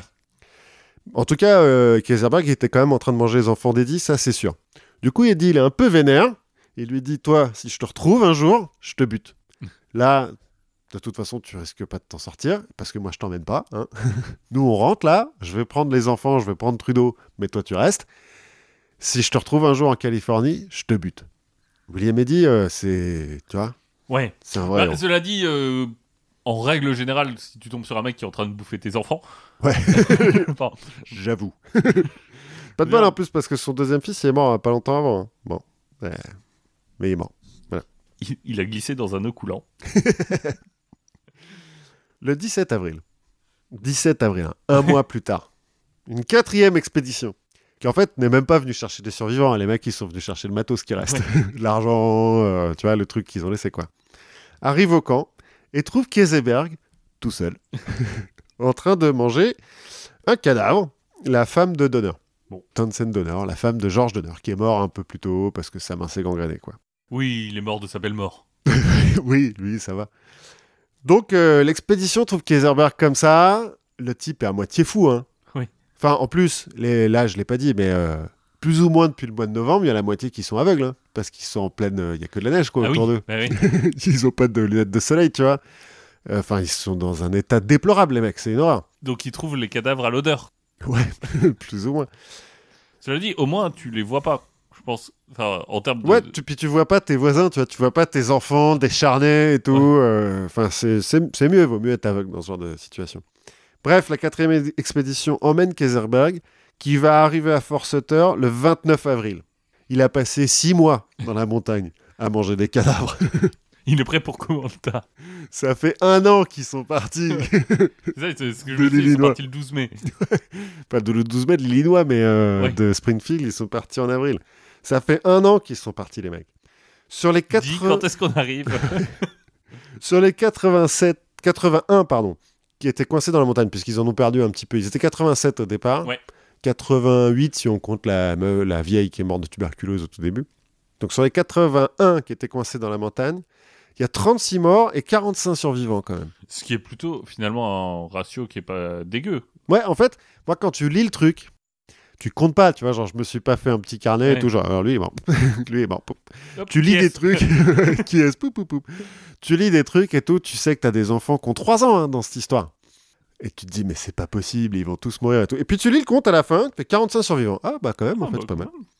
Il y a deux tiers des femmes et des enfants qui ont survécu. Ça nourrit, hein. Et deux tiers des hommes qui sont morts. Euh, en fait, on pense que bon, alors les enfants, hein, ils ont besoin de moins à manger, hein, ils sont plus petits, Oui. puis ils travaillent pas. Et les hommes, ils travaillent, donc euh, ils s'épuisent plus vite, et c'est pour ça qu'ils meurent plus vite. Parce que les, femmes, elles s'occupent des enfants. Il faut voir qu'il y a 7 enfants par femme. hein. Oui. C'est pas, comme un travail à temps plein, quoi. tu vois. bon, puis Et cet, enf- et cet enfant qui sont affamés. oui, en plus. Et qui certains sont pas à toi en plus, parce que bon, euh, il y a quand même Ouais. pas mal de mères qui sont mortes et euh, ils ont laissé leurs enfants et tout machin. Bon, puis il se trouve aussi que les femmes sont plus résistantes hein, de manière générale et que bon, c'est pour ça qu'elles meurent moins. William Eddy, Ouais. il est rentré, il s'est remarié, il a essayé de retrouver Kaiserberg. je vais le buter, cet enculé Bon, en fait, euh, ils sont tous restés un petit sa- sacré délire, hein, euh, cette Oui. histoire. Et puis, il n'y a pas grand monde en Californie à cette époque, donc euh, tout le monde se connaît. T'as Reed qui, euh, au moment où Eddie, il fait Allez, je le retrouve. Là, cette fois-ci, je le retrouve, je le finis. Kaiserberg, euh, Reed lui dit Non, mais laisse tomber, c'est bon, ça sert à rien. Surtout qu'entre-temps, ils ont. Ils sont tous mariés entre eux. non, non, non, il y en a Ouais. pas mal qui se sont mariés, il y en a qui se sont remariés. Reed il est devenu riche pendant la rue vers l'or. Ouais. Mais surtout, ils ont témoigné de ce qui s'est passé. Oui. Parce que hyper vite, euh, ça se répand, hein, le, le- leur histoire. Ouais. C'est atroce, mais, mais bah, justement, puisque c'est atroce, ça se répand assez vite. Et puis, finalement, ils en ont sauvé, donc c'est un peu une belle histoire, quoi. Enfin, non. non. c'est pas une belle histoire. Non, c'est pas une belle histoire. Mais donc, ça se répand vachement. Et tout le monde a raconté ce qu'il a fait avec Kaiserberg. Et quand on l'a retrouvé tout seul, euh, entouré de cadavres, les mecs qui l'ont retrouvé, il faut, mais attends, euh, surtout que le dernier cadavre, il était mort il y a trois jours, quoi. C'est louche, quand même, un petit peu. Donc, il s'est fait accuser en justice du meurtre de la femme d'honneur Oui. par euh, les enfants d'honneur. Bon, il se fait acquitter parce qu'en fait, il n'y a pas vraiment de preuves. Il va les attaquer en diffamation. Bon, en gros, c'est un paria. Il ose plus de sortir de chez lui, tu vois, parce que tout le monde le connaît. en fait. Oui, et puis, euh, bah, quel que soit ce qu'il ait fait, euh, c'est le grand méchant de l'histoire, quoi. Ouais, grave. Parce qu'ils ont tous bouffé de la, de, de la viande humaine. Tous les survivants, hein, ils ont bouffé de la viande humaine. Mais euh, voilà, les enfants, bah, ça passe. William Eddy, c'est un héros, donc ça passe. En même temps, il va mourir assez vite. Mais... Et ça devient tellement populaire, cette histoire, que bah, les migrants, après, euh, il y en a moins, quoi. Parce que les gens se disent, en fait, c'est dangereux. En 1846, il y en a 1500 dans le Oui. train, là. En 47, euh, il y en a plus que 450. Ça, ça divise par trois, le truc. Bon, puis en 48, ils trouvent de l'or, donc euh, près de. Fort Sutter. C'est euh, c'est le Sutter de, de la nouvelle euh, Suisse, dans Les très riches heures de l'humanité euh, de Stefan Ah. Zweig.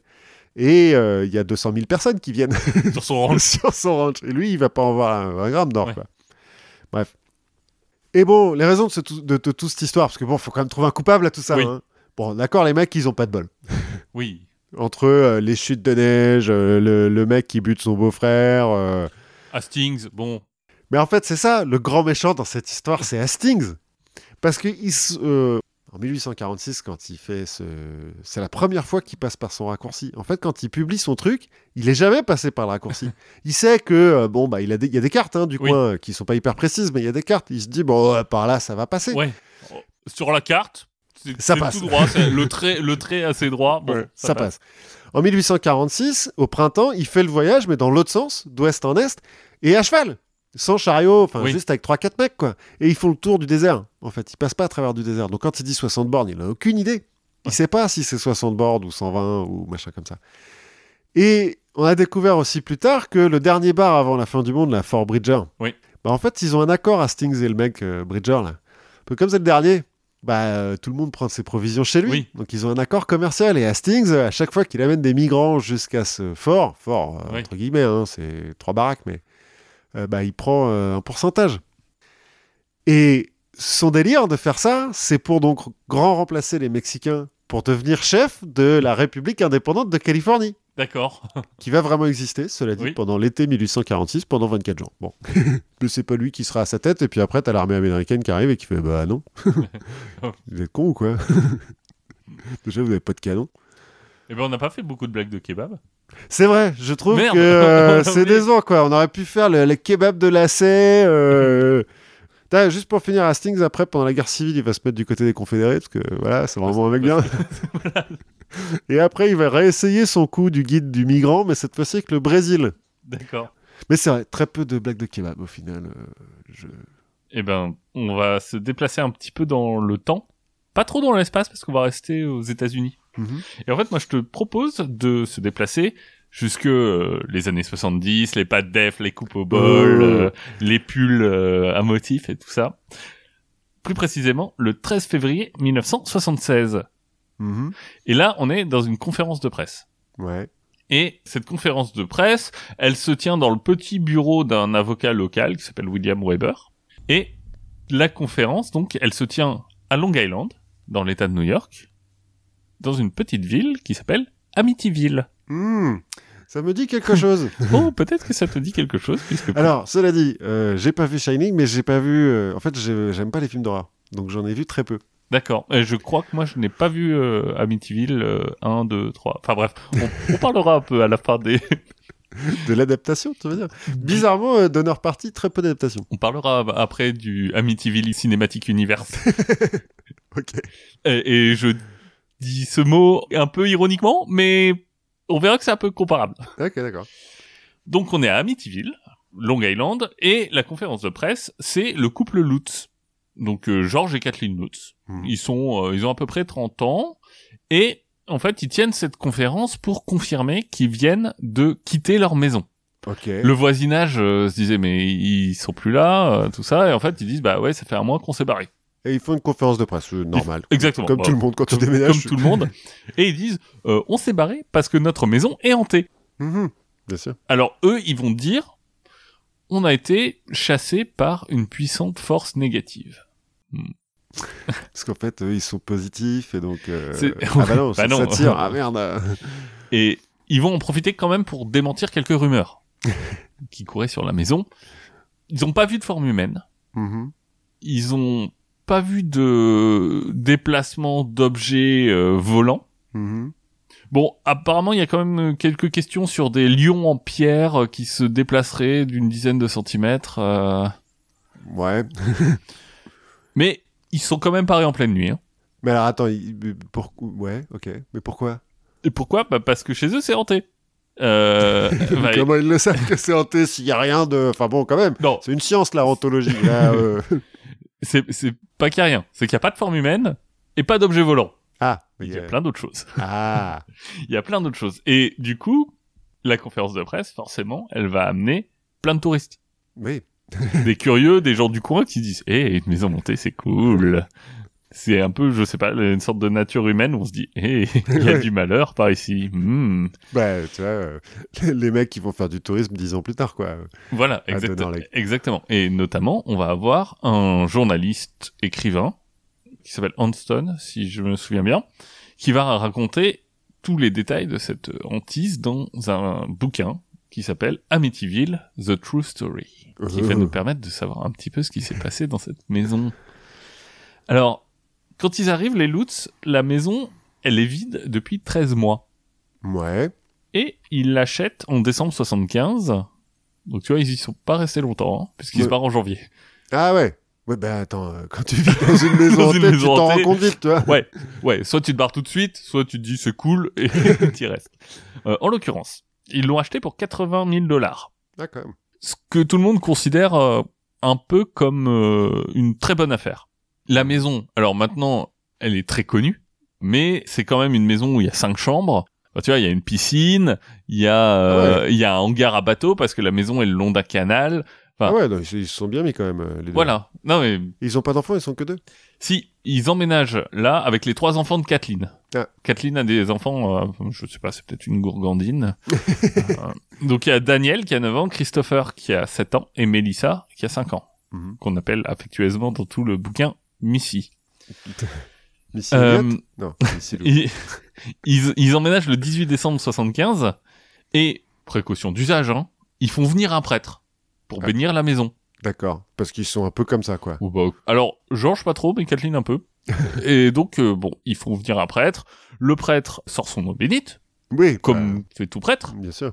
Et là, il entend une voix qui lui dit « Get out !»« Barre-toi, casse-toi, Mhm. t'as rien à foutre là. » Bon, le prêtre, sur le coup, il dit rien. Il a l'habitude d'entendre des voix. voilà, c'est normal. Il dit rien, mais ça le perturbe un peu, euh, notamment parce qu'il va commencer à développer des cloques sur les mains Ah, qui vont faire ressembler un peu à des stigmates. Ce qui est plutôt cool pour un prêtre. Ça te fait gagner des, Ouais, des points, enfin, tu vois. ça f- ouais, mais bon, c'est quand même des cloques, quoi. des cloques sur les mains, c'est quand même pas hyper sympa, quoi. Certes. Et donc, il- à un moment, il se dit, sa conscience le tiraille, sa conscience de prêtre le tiraille, et il se dit, je vais les prévenir, quand même, qu'il s'est passé un truc bizarre. euh, et on est la, la veille de Noël, on est le 24 décembre, et donc il les appelle pour leur dire, euh, attention, euh, il faut pas aller au deuxième étage, là, dans cette pièce, euh, machin. Mais au moment où il va le dire, la ligne téléphonique se coupe.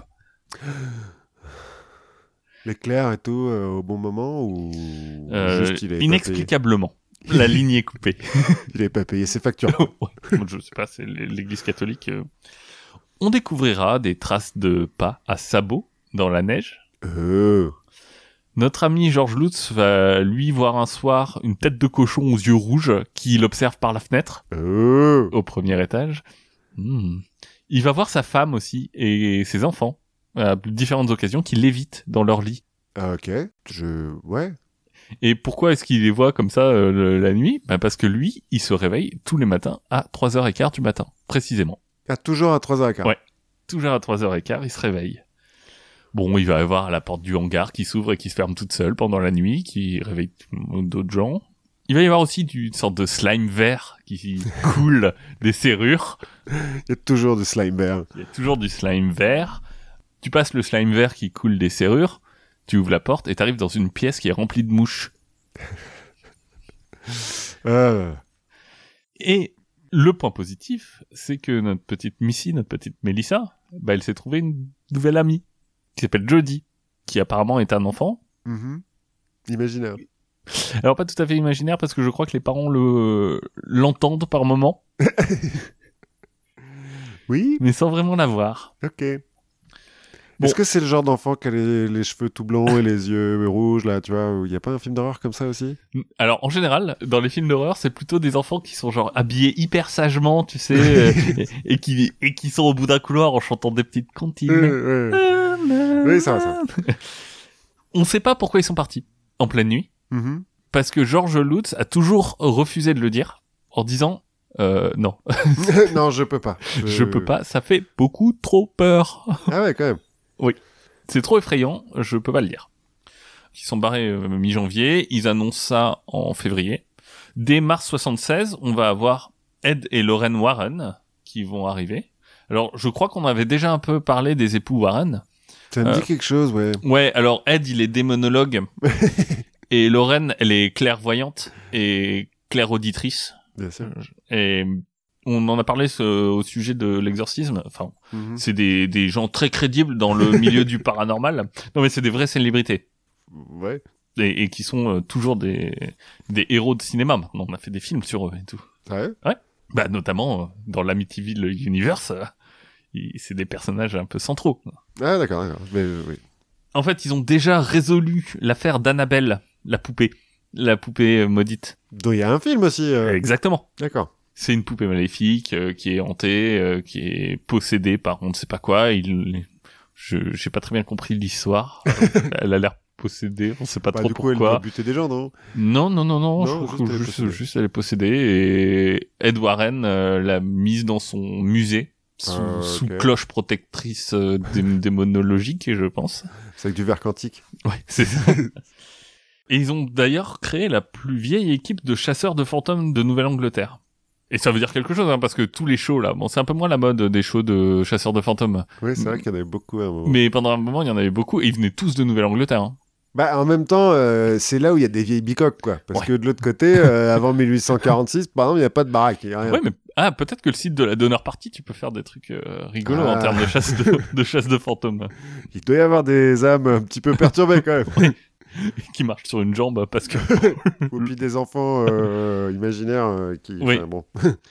c'est cette euh, affaire d'Amityville qui va un peu les propulser au rang de, de stars du paranormal, les époux Warren.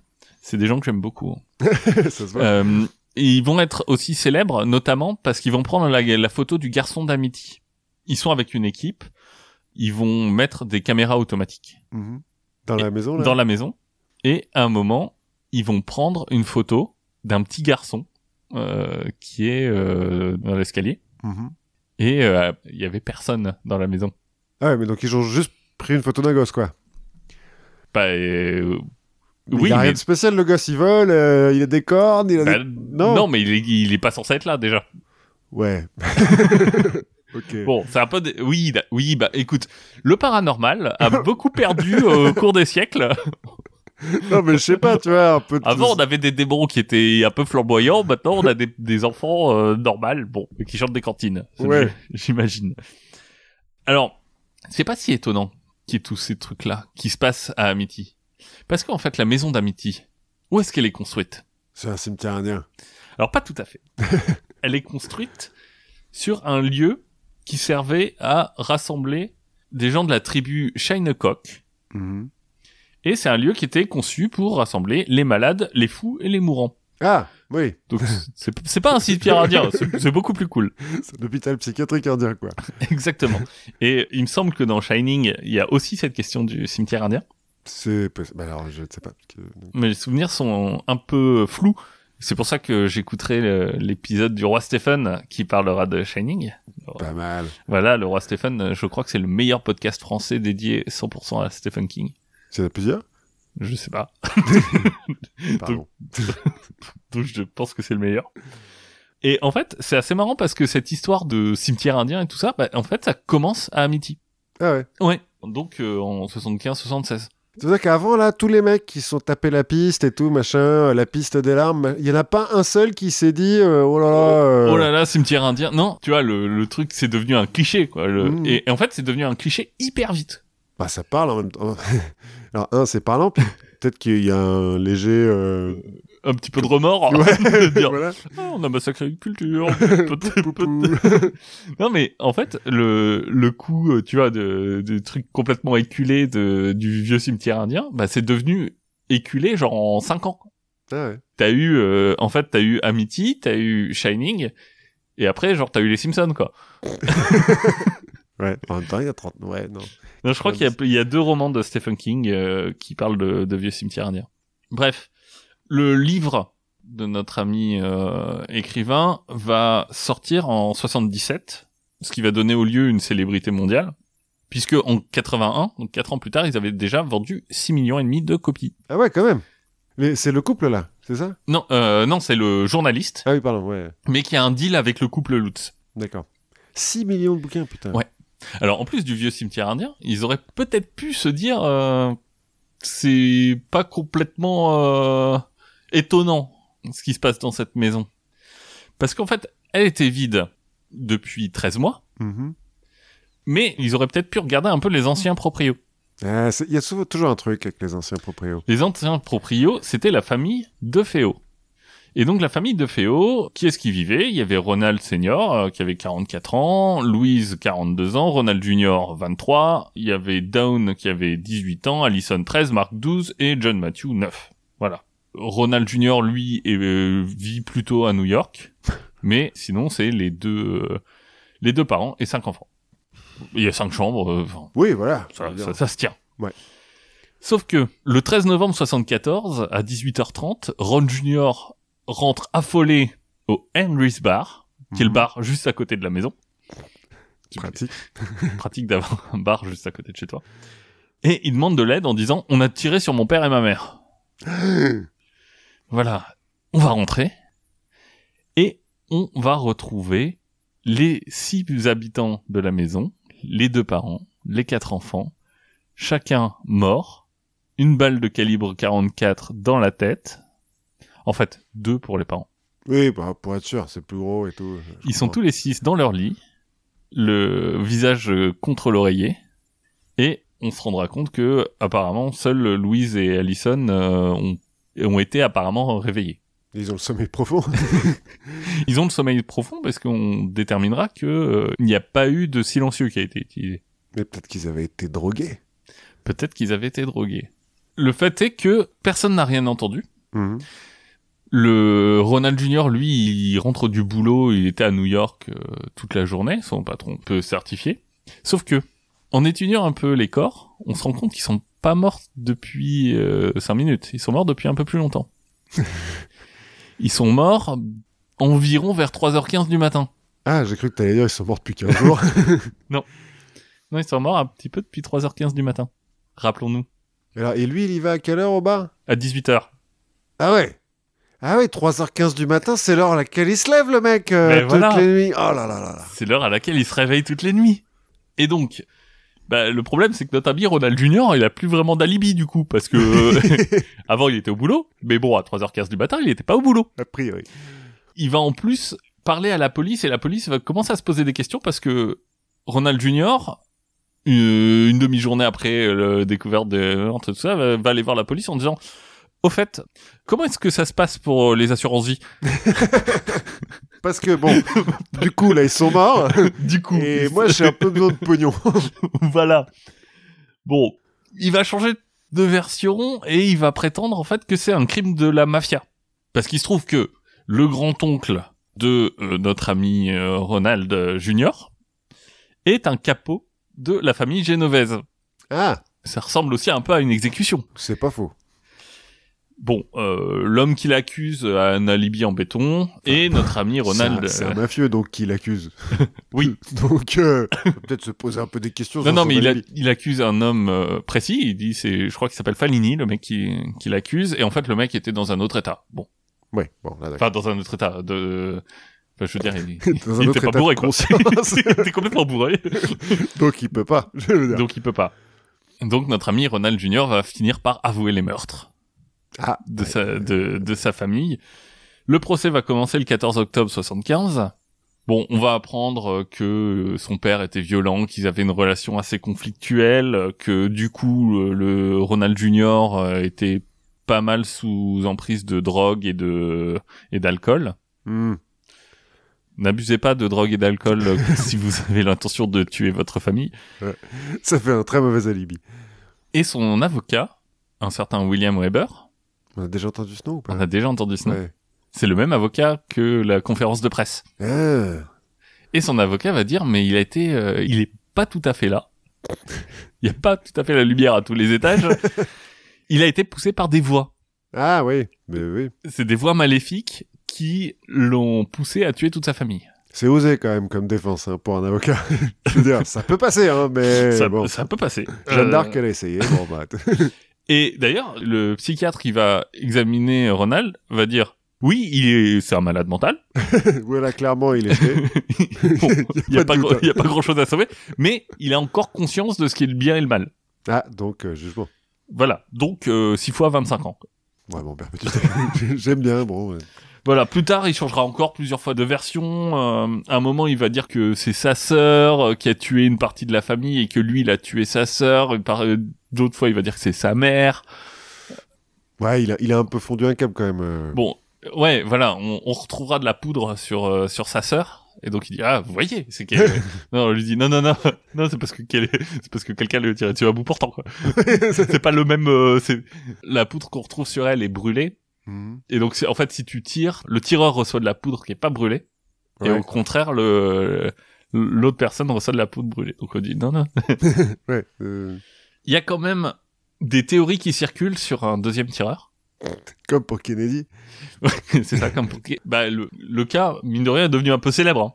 Oui, oui, oui. oui. et on se dit mais les voisins ont rien entendu euh, ils ont été tués tous enfin en tout cas quatre dans leur sommeil euh, sans silencieux c'est quand même étrange Bah alors, sans silencieux, euh, déjà. euh, bah c'est ce que les experts balistiques euh, disent Oui, mais sans silencieux euh, que, que tu Oui. mets sur le, sur le canon Oui. du, du pistolet, mais peut-être qu'il a, je sais pas. un moi. oreiller ouais, Ouais, ou- tu tires dans un oreiller. euh.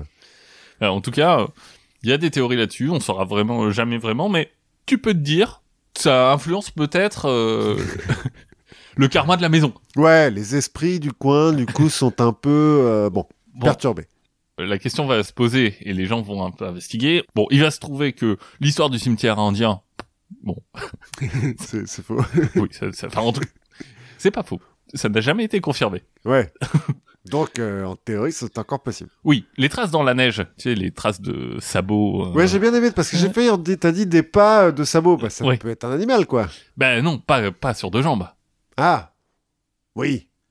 Donc euh, Peut-être qu'on n'a pas trouvé les jambes de devant. peut-être. Ou alors peut-être que entre décembre et février 76, euh, il a pas neigé. Oui, aussi. Ce qui est plus dur de trouver des, des traces. du coup, c'est plus dur de confirmer. Ouais. Ce qui est étrange aussi, c'est que les habitants suivants, parce que la maison, elle va être revendue après, et les gens vont continuer à l'habiter, bah, ils ont jamais rien remarqué d'étrange. Ah, ils ont jamais eu de lumière De qui le- clignote. Le euh, slime, les mouches, euh, tout ça, euh, jamais. Alors si, ils ont, ils ont eu quelques trucs étranges.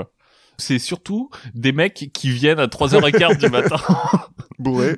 bourrés pour essayer de prendre des photos de leur maison. Et donc, euh, bon, c'est... euh, c'est un petit peu chiant. Ouais, ça doit. Surtout la première fois, tu dois être Ouais. un peu là. Ah, tu- ah. Ce qu'il faut savoir, c'est que William Weber, donc c'est à la fois l'avocat de Ronald Feo Jr. et il travaille avec les Lutz. Il a un accord avec eux. La famille qui a habité. La famille qui a dit que c'était hanté. Et en fait, à l'époque où de la conférence de presse, il est en train de se poser la question de est-ce qu'il ferait pas rouvrir le procès? De, de faux. Tu vois, en se disant, euh, bien sûr que si, il a entendu des voix. C'est une preuve. Eh, Eh, eh, Regardez. regardez, regardez les pas dans la j'ai un couple là. J'ai un couple. Regardez, regardez cette mouche. Vous ne saurez jamais d'où elle vient. slime. Bon, il va s'engueuler, lui, bah, c'est un avocat, donc euh, il va s'engueuler avec les Lutz pour une des histoires d'argent. Et il finira par dire que un éditeur était déjà venu le voir pour lui demander de raconter l'histoire des deux féos. Mhm. Et quand il a rencontré les Lutz, il s'est dit, mais attends, il y a un truc trop cool à faire.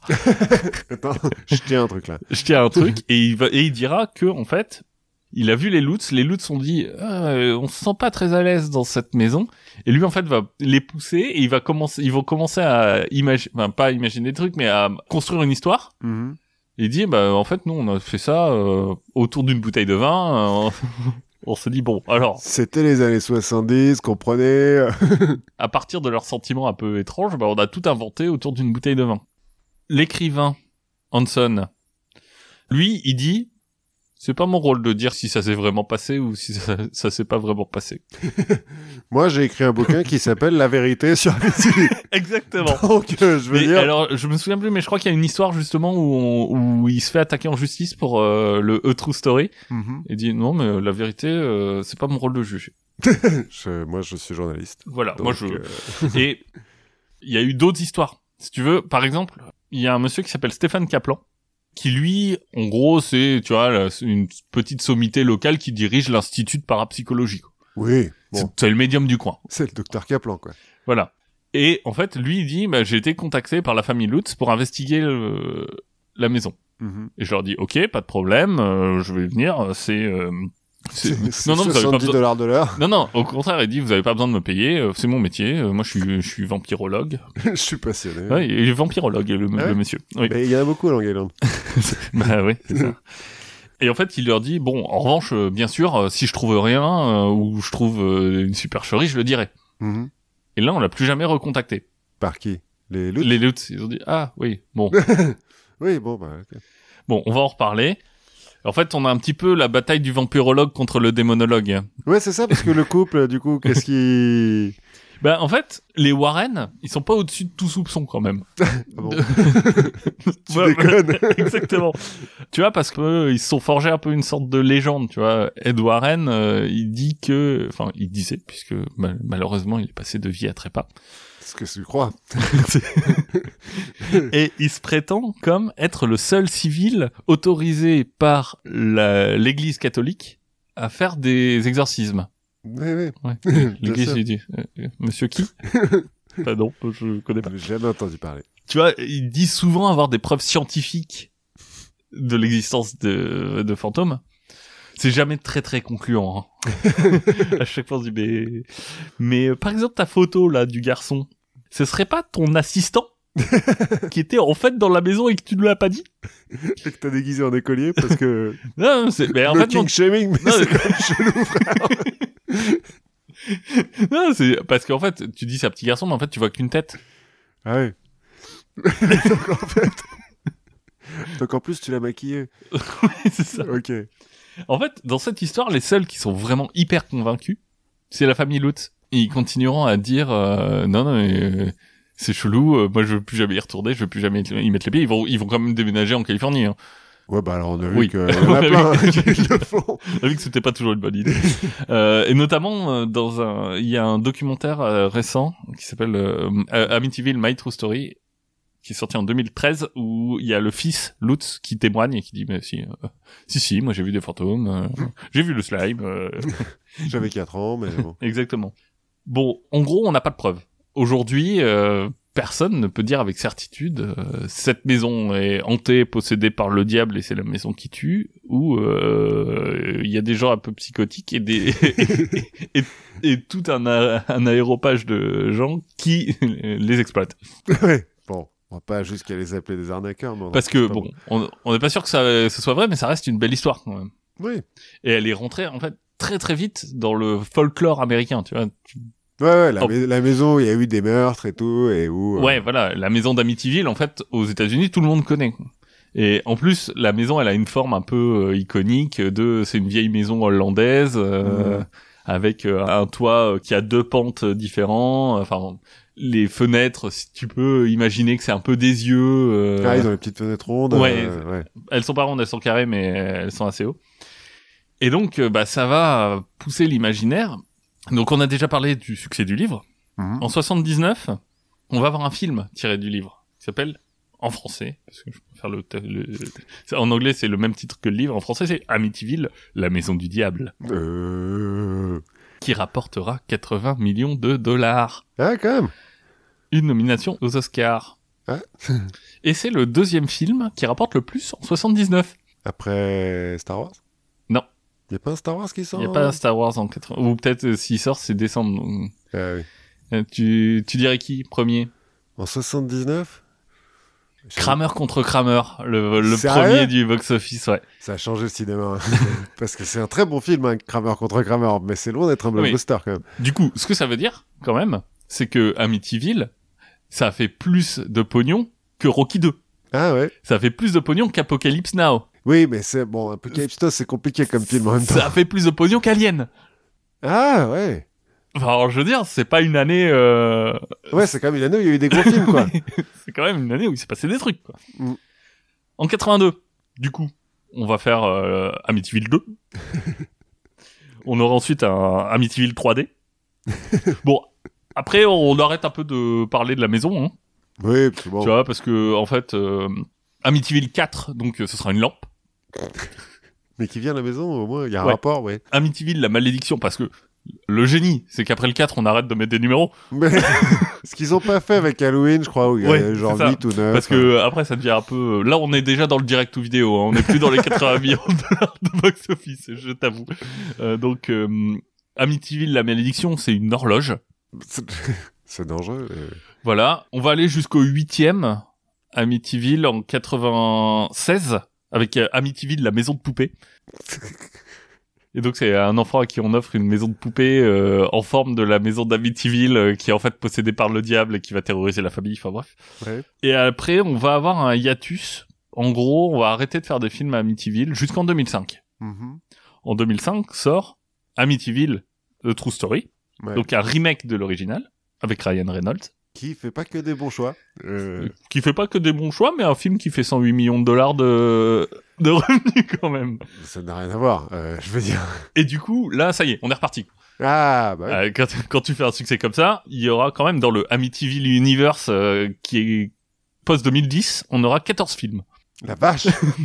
De la, Ils ouais, s'appellent tous Amityville quelque chose? Oui, bah, non, il y a- ils ont tous Amityville dans le, dans le titre. Ouais. Mais en fait, ils vont euh, très vite euh, bah, s'expandre. Il va- Tu vas avoir euh, The Conjuring aussi. The Conjuring, ça, le premier Conjuring commence à Amityville. Ah. Ah, donc c'est vraiment un truc relié et tout. Ah ouais, c'est le, c'est. Après, Conjuring, c'est plus euh, focalisé sur les Warren, mais ça commence Hmm. à Amityville. En fait, le bouquin tombe dans le domaine public du coup, il y a à des ce moment-là, hein, et, et donc tu vois, en 2016, il y a quatre films Amityville qui sortent. c'est complètement délirant. Enfin, il y a. Moi, j'avais lu un article qui disait à l'époque, c'était en 2017 ou de- 2018, qu'il y avait autant de films Amityville que de Marvel. Bah oui, parce que là, euh, 14 plus 6 ouais, avant. ouais, il y en a, plus- il y en a 24 en tout, je crois. Il y en a plus même. Donc, Ouais. oui, peut-être plus. Et alors, tu vas voir quand euh, Amityville et le confinement va arriver. c'est ça. Confiné à Amityville, euh, Ouais. confiné dans une maison. Ça, ça, ça- ça ferait un super euh, pitch. Je. Alors, encore une fois, moi, c'est pas ma tasse de thé, euh, Je les, les pense que ça déjà fait. Hein? Ça s'est peut-être déjà fait, oui. Déjà, peut-être. Bon, pff, je pense qu'on va, on va avoir un certain nombre de navets sur le confinement qui vont sortir Oui. l'année prochaine. La maison d'Amityville, elle a été achetée donc euh, pour 80 000 dollars par les Lutz qui l'ont vendu 55 000 dollars. Ouais, ils sont pas à voir. euh, Elle est aujourd'hui à vendre apparemment, de ce que j'ai vu depuis euh, mi-2020, au prix de 850 000 dollars. Alors, attends, c'est euh, le quartier qui s'est euh, embourgeoisé ou, Ben, tu sais, euh, une- ou c'est juste c'est parce que c'est un lieu célèbre? Ben, c'est aussi parce qu'il y, a- il y a eu 50 ans entre les deux. Oui, certes. Et que l'immobilier en 50 ans C'est vrai, c'est vrai. et que sur Long Island aujourd'hui une maison de 5 étages avec euh, une piscine, un hangar à bateau, euh, Oui. tout ça, oui, c'est à oui, oui, 850 000 dollars. Finalement, c'est une affaire. C'est en plus ma belle-mère vient d'acheter une maison euh, à Long Island pour plus que 850 000 dollars. Donc oui, oui, oui. Si ce n'est une histoire, une histoire vraie, bah au moins c'est une histoire qui rapporte. Ouais, c'est ça. Et c'est un mystère. Et donc on sait toujours pas Et si les sait- Warren euh, c'est des, des, des charlatans ou pas? Non, euh, paix à leur âme. On peut Peut-être. peut-être essayer de, si tu nous entends, frappe trois fois dans le micro. bon, donc voilà, c'était euh, l'histoire d'Amityville. Eh ben, je ne pense pas que je regarderai le film parce que ça n'a pas l'air bien. Même celui avec Ryan Reynolds? J'aime bien Ryan Reynolds, hein, mais euh, non. J'aime vraiment pas les films d'horreur. Pas que ça me fasse peur, c'est juste que je trouve ça chiant. Moi, j'aime bien les films d'horreur euh, stupides. Ah oui, moi aussi. Les- quand ils sont destination finale, je trouve ça super, par exemple. J'ai eu une vraie période, euh, on est dans le podcast d'Halloween, on peut en parler. J'ai eu une vraie période film d'horreur, mais plutôt, euh, tu vois, genre Hellraiser, Brain Dead. euh, Oui, euh, Brain Dead, c'est marrant, ouais, mais parce que c'est du gore plus. Ouais, voilà les trucs où tu où t'as des gens qui meurent dans des trucs dans des positions incroyables, euh, des Mais ouais, un peu comme destination finale. tu vois dans Hellraiser ça commence je crois que c'est Hellraiser 3 qui commence par euh, des jumeaux euh, que le démon visse ensemble par le crâne. enfin tu vois et dans le 3 je, je crois que dans Hellraiser 3 t'as aussi le non ça dans Hellraiser 4 les jumeaux dans le 3 t'as un démon DJ qui lance des CD pour tuer les gens et tout. Enfin ce genre de truc. Alors, ce que tu racontais comme ça, c'est marrant, mais ça me donne pas envie. Vraiment, je. Bon. La, la scène de la tour à gazon dans, dans Brain Dead. Si, ça, c'était marrant. Ça, c'est vrai que c'était marrant. Non, je regarderai Shining quand même un jour, parce que bon, c'est Oui. Kubrick, quoi. C'est différent. Et Nicholson. Peut-être. Petit acteur, euh, bon. Oui, Pas- et, pas puis, très reconnu. et puis surtout pas, pas trop pour ce film-là. Non, bah non, je veux dire. Bon, continuons. On reste euh, sur Halloween, on va parler de sorcières et plus euh, particulièrement de leur balai. Oui, c'est maudite femme qui pense pouvoir être indépendante. non mais... Parce que c'est quand même un cliché, euh, la sorcière sur son balai, Oui. son, son chapeau pointu, le nez crochu, tout ça. Bon, je... on reparlera peut-être un jour du chapeau pointu, je vais passer des trucs. Le nez crochu, euh, c'est bêtement de l'antisémitisme, hein, parce que, voilà. Oui, Hein, les sorcières qui font du sabbat, bah voilà, c'est Shabbat, sabbat, Oui. tout ça. hein. Ça vient du Moyen Âge, tout ça. hein. On n'oublie pas qu'à l'époque, l'antisémitisme, euh, c'est un art de vivre. Mais d'où ça vient cette histoire de balai oui, exactement, d'où ça vient? Hein? Bah c'est des femmes, elles, elles ont un balai. Oui, alors c'est vrai que euh, ça vient un peu de là. Il y a les Freudiens qui disent mais parce que euh, le balai, vous comprenez, le manche, euh, c'est le phallus, et puis euh, le, le Oui, l'expression, la, la euh, avoir un balai, enfin... On va voir. Bon, déjà, commençons un petit peu. euh, la sorcellerie, euh, on commence à en parler. On commence à accuser des femmes de sorcellerie en Europe aux alentours du 8e siècle. Sauf qu'à l'époque, alors déjà, on, comme on les crame, hein, parce que je sais pas pourquoi, mais on aime bien brûler les femmes. Mais à l'époque, c'est interdit de brûler les femmes. Et en plus, on les mange pas après. Non, euh, alors si, quand même. euh, Si, si, J'ai lu un truc, mais bon, euh, en gros, Charlemagne, par exemple, va faire un édit en disant on arrête de brûler des femmes pour sorcellerie et de les manger après. Assaisonnez-les bien. On, non, mais on ne fait pas ça. Euh, la sorcellerie, c'est connerie, donc on ne brûle pas les gens pour, pour ça. Vers la fin du XIe siècle, on se met à parler... Le mot sorcière apparaît, en fait, euh, en français. Et euh, un évêque allemand parle de sorcières qui volent au moyen d'animaux, sur le dos des animaux. C'est la première fois qu'on entend parler de sorcières qui volent. Parce qu'avant, bon... euh, Elles elles font des potions. trucs, quoi. Ouais, elles font des potions, elles parlent à Diane, euh, elles sont un peu hérétiques, quoi, tu vois. Oui, mais, euh, elles dansent nues et elles baisent avec le diable, quoi. Oui, mais elles volent pas. Oui, Donc ça va. ça va. Bon bref, notre évêque allemand, là, euh, il trouve qu'elles volent.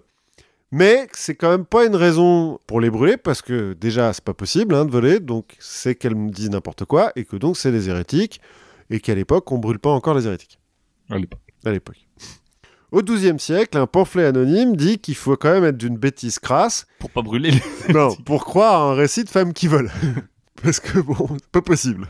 Donc là, on est encore dans le moment où ça va. Et puis, 14e siècle, ça change un petit peu. Arrive le livre du feu pour détruire les ennemis. Alors non, il va arriver plus tard, au 15e siècle, le marteau des sorcières, Le Maleus Maleficarum.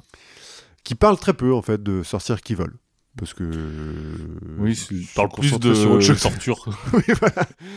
Mais bon, ça change au début du XIVe siècle. En fait, ça commence en Irlande. En 1324, Alice euh, Kitteler, une noble euh, irlandaise, est accusée du meurtre de son quatrième mari. Bon, elle s'est effectivement mariée quatre fois. Les quatre maris sont effectivement morts. Ça arrive, pas de bol. C'est le Moyen Âge. Hein, Oui. euh, je veux dire, une mauvaise grippe et puis euh, pouf.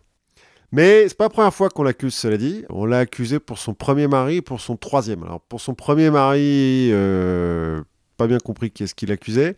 Mais pour son troisième, c'est les enfants du troisième d'un premier mariage qui l'accusent. euh, Une histoire d'héritage. voilà.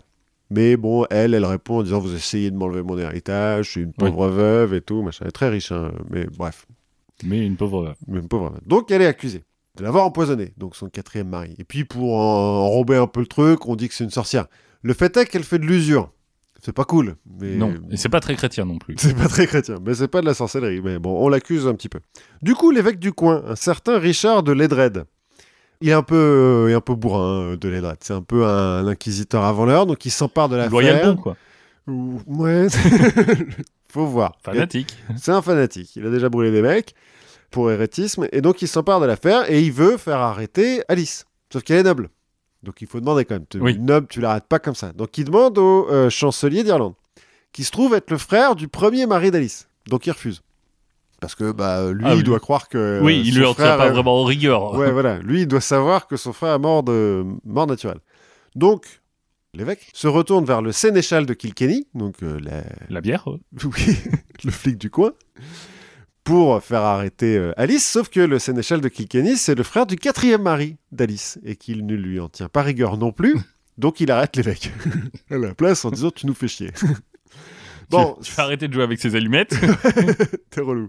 Ça remonte un petit peu jusqu'au gouvernement, il va pas y rester très longtemps, Antonin, il va rester une trentaine de jours. L'évêque est libéré, sauf qu'entre-temps, Alice, euh, bah, elle a mis les voiles, quoi. Parce qu'elle a bien compris quand même que Oui. euh, ça commençait à sentir le roussi pour elle. Donc l'évêque, quand il est libéré, bah, il a plus Alice à se mettre euh, sous la dent, donc il va arrêter sa servante, Petronilla. Par, De- à, se- à se mettre sous la dent. tu- Alors, je ne sais pas. je, je ne crois pas qu'il les mange. Mais... mais donc, il arrête sa servante Petronilla de Metz, Meth, qui avouera sous la torture que sa maîtresse et elle étaient bien des sorcières, qu'elles ont invoqué le diable, euh, qu'elles ont fait des trucs dégueulasses, et que, notamment, dans les trucs dégueulasses, elles ont utilisé une potion magique enduite sur un bout de bois pour voler. D'accord. Elle précise pas le bout de bois, elle précise pas trop la potion, mais c'est la première fois qu'on entend parler de bout de bois de potion magique et de vol. Ok.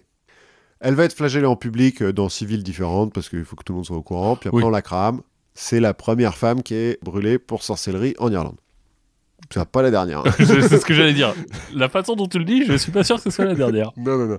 Les drones, ils vont, ils vont en buter d'autres. hein. C'est un vrai, vrai fanatique. Il va se foutre tout le monde à dos. Il y a même le pape, à un moment donné, qui va être obligé de venir à sa rescousse. Quoi. Enfin bref, qu'importe. L'histoire se répand un petit peu en Europe. Et il se trouve que c'est le moment où Jean XXII, euh, le pape, il s'installe à Avignon. Il faut un petit peu faire attention aux hérétiques et tout. Donc, euh, hop, l'Inquisition, euh, vous m'arrêtez les sorcières. Au point qu'à la fin du XIVe siècle, t'as quand même des femmes qui refusent de dormir avec un balai dans leur chambre pour pas qu'on les appelle, euh, qu'on les traite de sorcières. Bon, Plus pratique quand t'es noble. oui, ça va mieux.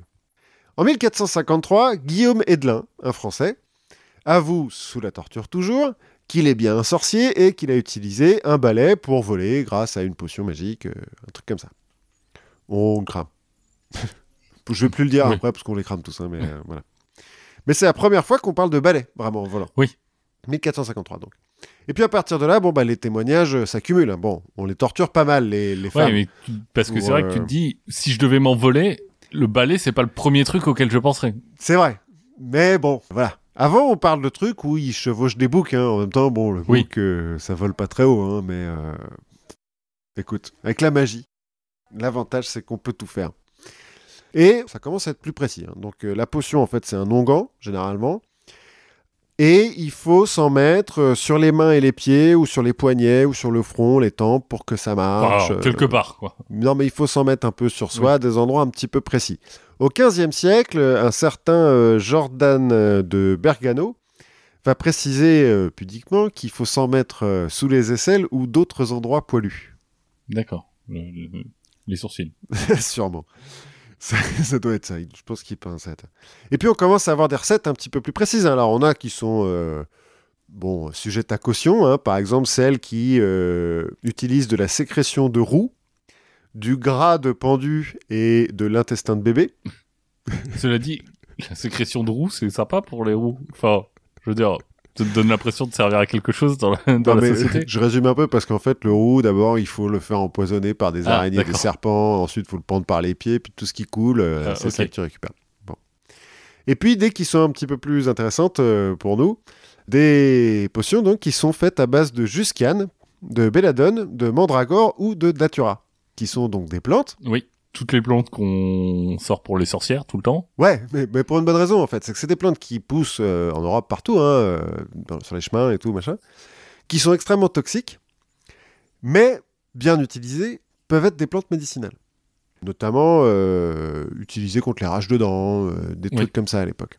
Sauf que bon, ça a été aussi utilisé comme poison. hein. Il y a, j'ai lu, t'as un manuel, je sais plus trop où, à la Renaissance, je crois que c'est en Italie, alors en utilisant euh, la belladone, je crois où euh, le type dit, raconte comment faut faire un extrait de, de belladone et qu'après, si tu veux contrôler ta femme, en gros, tu lui en donnes une cuillère. Parce qu'elle devient un petit peu jetée, mais pas trop. Oui, c'est ce que j'allais dire, parce que si tu me dis il y a une dose où c'est un poison, une dose où c'est un médicament, j'ai envie de dire entre les deux ça doit être de la drogue. C'est Quel- peut-être par là qu'on va, effectivement. quelque, quelque part au milieu. effectivement. Bon, en fait, donc dans, le- dans le machin de la Renaissance, là, en tout cas, ils disent que euh, une cuillère, euh, ça permet de, de séduire une femme, parce que ça la rend un petit peu... euh, machin. Deux cuillères, euh, ça permet de la rendre un petit peu folle. Trois cuillères, elle est enfermée à l'asile. Et quatre cuillères, elle est morte. Donc, c'est une histoire de dosage, quoi. On comprend ça. C'est la dose qui fait le poison. Et du coup, on expérimente avec ce qu'on trouve. Et si tu le dilues 30 fois, Homéopathie. Bah alors, c'est utilisé en homéopathie, euh, la mandragore et tout. euh, bah forcément. oui, forcément. forcément, ça tue des gens, donc euh, donc tu te dis si tu veux pas mourir, en fait, il faut prendre des trucs qui tuent C'est logique. et un peu de mur de Berlin et hop, t'es libéré de tes barrières mentales. Au XVIe siècle, il y a un médecin lorrain qui a récupéré un onguent donc chez une sorcière hein, qui s'est fait cramer et qui veut expérimenter. Mais bon, pas sur lui, parce que Bah, bon, non. Il, il est pas fou. Déjà, ça marche que sur les femmes. Donc, il prend une femme, en l'occurrence la femme d'un mec qui vient de se faire pendre, et il la recouvre de cet onguent. Elle tombe dans un coma pendant trois jours. il finit par réussir à la réveiller au bout de trois jours, et quand elle se réveille, force de lui foutre des claques. je sais pas, pas précisé. Quand elle se réveille, il lui dit Mais pourquoi vous m'avez réveillé? Je faisais un rêve incroyable, j'étais dans une partouze, c'était formidable. Et elle se retourne vers son mari qui est toujours pendu, Oui. parce qui est toujours là, on ne l'a pas décroché pendant les trois jours, on était occupé. euh, Euh, oui, à lui mettre des claques. voilà. Et elle lui dit Ah bah voilà, maintenant t'es cocu et du coup tu t'es pendu. Bah bravo. Bon, elle a un petit peu perdu la tête, mais il semblerait qu'elle se soit très, pas mal amusée. J'ai lu un autre truc aussi sur un forgeron qui euh, croit que sa femme est une sorcière parce qu'elle se met de la pommade et puis elle disparaît et tout. Donc il utilise la pommade et il se retrouve transporté dans le, le grenier de, chez vo- de ses voisins à poil. Ne faites pas ça chez vous. Alors lui, bien sûr, dit euh, ouais, bon, c'est le diable qui m'a transporté. Puis il y avait un sabbat dans ce grenier. Elles ont toutes disparu quand elles m'ont vu et tout, machin. Puis elles, enfin, elles m'ont mis à poil, mais enfin, c'est pas ma faute. Bon, en fait, le mec était foncé. Il a fait n'importe quoi, quoi. ouais. Et puis, quand t'es chez toi tranquillement, tu entends du bruit à l'étage euh, et que tu montes et que tu vois un forgeron à poil défoncé. Ça doit être bizarre. Ça doit être bizarre. Parce que défoncer, oui. Parce qu'aujourd'hui, on sait que ces quatre plantes-là, elles contiennent de l'atropine et de la scopolamine, qui sont deux alcaloïdes qui sont extrêmement toxiques si tu les avales en trop grande quantité.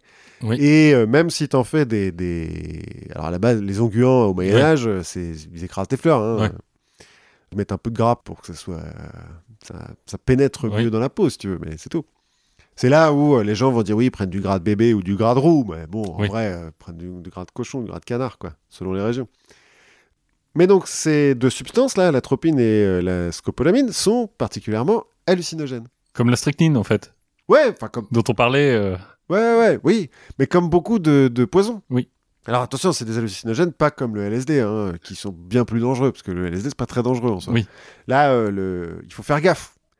Ne faites pas ça chez vous. Ouais. Si tu l'ingères, en fait, Ne prenez pas de LSD, on vous a pas dit ça non plus. mais euh, si vous devez prendre un hallucinogène, Prenez du LSD, c'est plus sûr. Si tu l'ingères, en fait, euh, ces trucs-là, ça te donne des maux de ventre, des spasmes et tout, puis bon, tu meurs, quoi. En revanche, si tu en fais une pommade et que tu te mets sur des parties particulièrement vascularisées du corps, ça passe dans ton système sanguin sans passer par le foie et donc bah, tu as les hallucinations sans euh, les... les problèmes, genre la mort. quoi.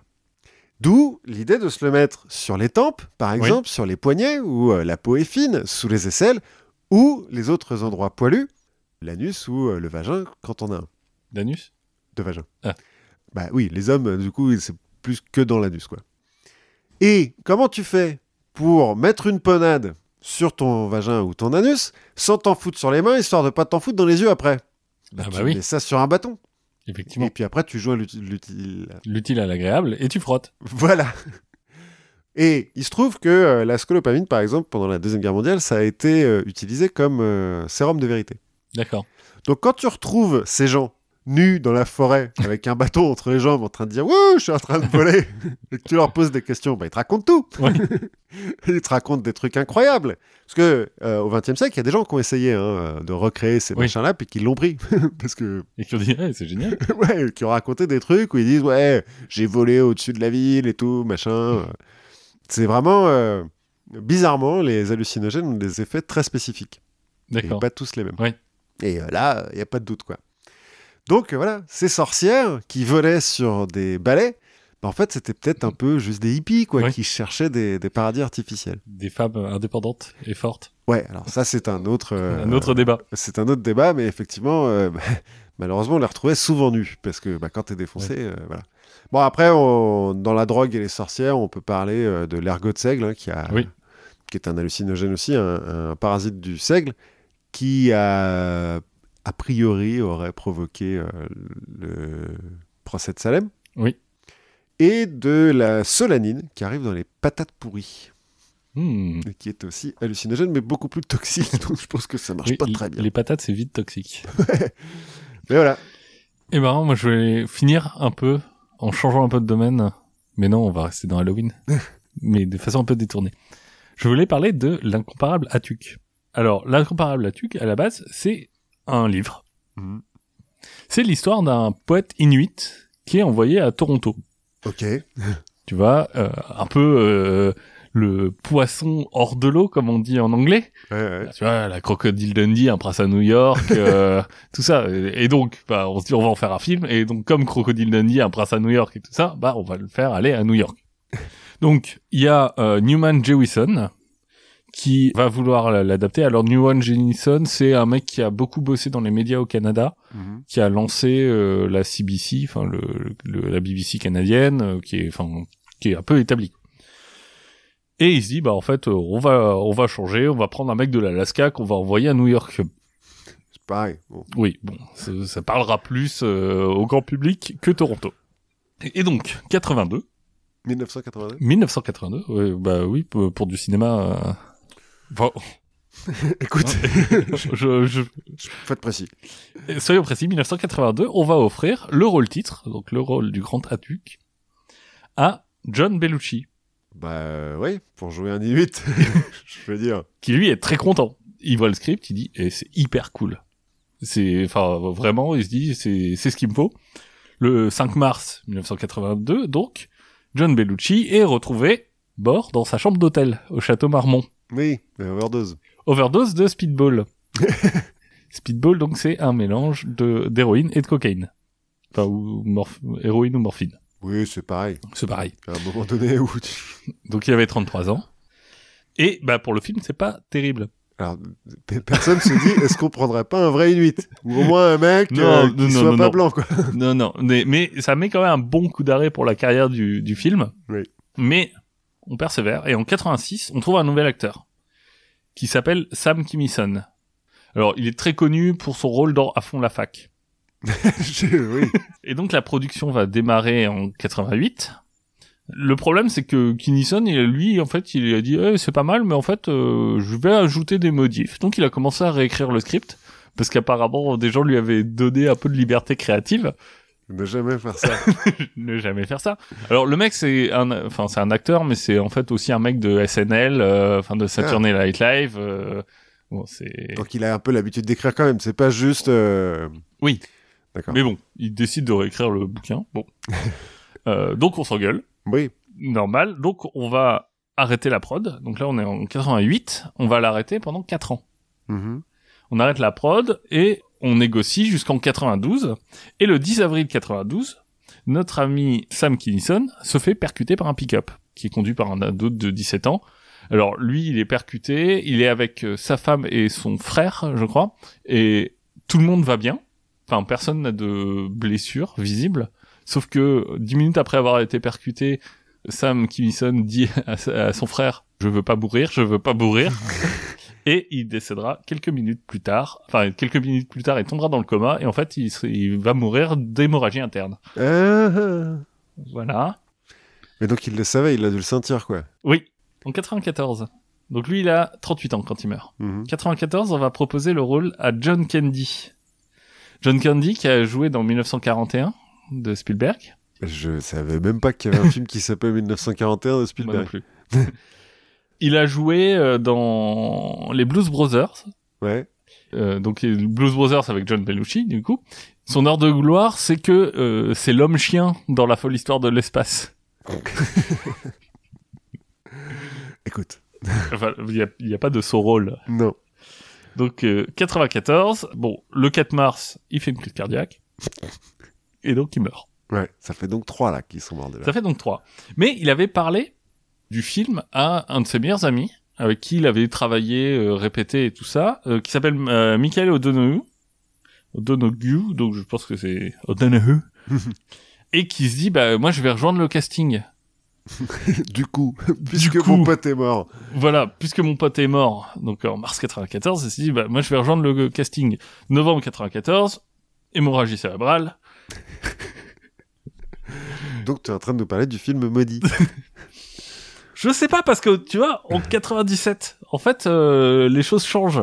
Puisqu'on va euh, donner le rôle à Chris Farley. Chris Farley qui est quand même connu pour son rôle dans le Ninja de Beverly Hills. On dirait le personnage des, des Simpsons. Tu sais, l'espèce d'acteur qui fait toujours des présentations. Attendons, D'accord. attendons. Alors, lui, Chris Farley, il est hyper fan de Bellucci. Mhm. Et il se dit, putain, je vais jouer le rôle qu'il aurait dû jouer. Il est hyper fan, donc on est en 97, il est hyper fan de Bellucci au point que, en 97, donc le 18 décembre, il a 33 ans, il meurt d'une overdose de speedball. Alors, quand on est fan euh, d'un artiste, il faut pas forcément faire tout ce qu'il a fait. voilà. Mais il a, lui aussi, il a montré le script à un de ses potes. Phil Hartman, Uh-huh. connu pour son rôle de Troy McClure. Ah, c'est lui Dans les Simpsons Dans les Simpsons. Et Lionel Hutz aussi, le- l'avocat. Ah, ouais. Et voilà. Bonjour, je suis Troy McClure. voilà. Donc c'est lui. Qui est lui, en fait, euh, un petit peu en, dans une sorte de crise conjugale. Parce que sa femme se drogue beaucoup.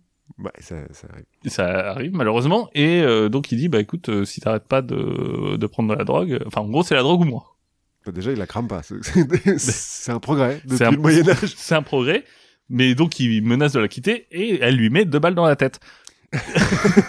Ah, donc euh, Troy McClure Euh, n'existe oui. plus dans les Simpsons ou a changé de voix? Euh, je sais pas s'il existe encore, d'ailleurs. Donc là, on est, je crois, en 98. Bah, du coup, le film a toujours pas été tourné.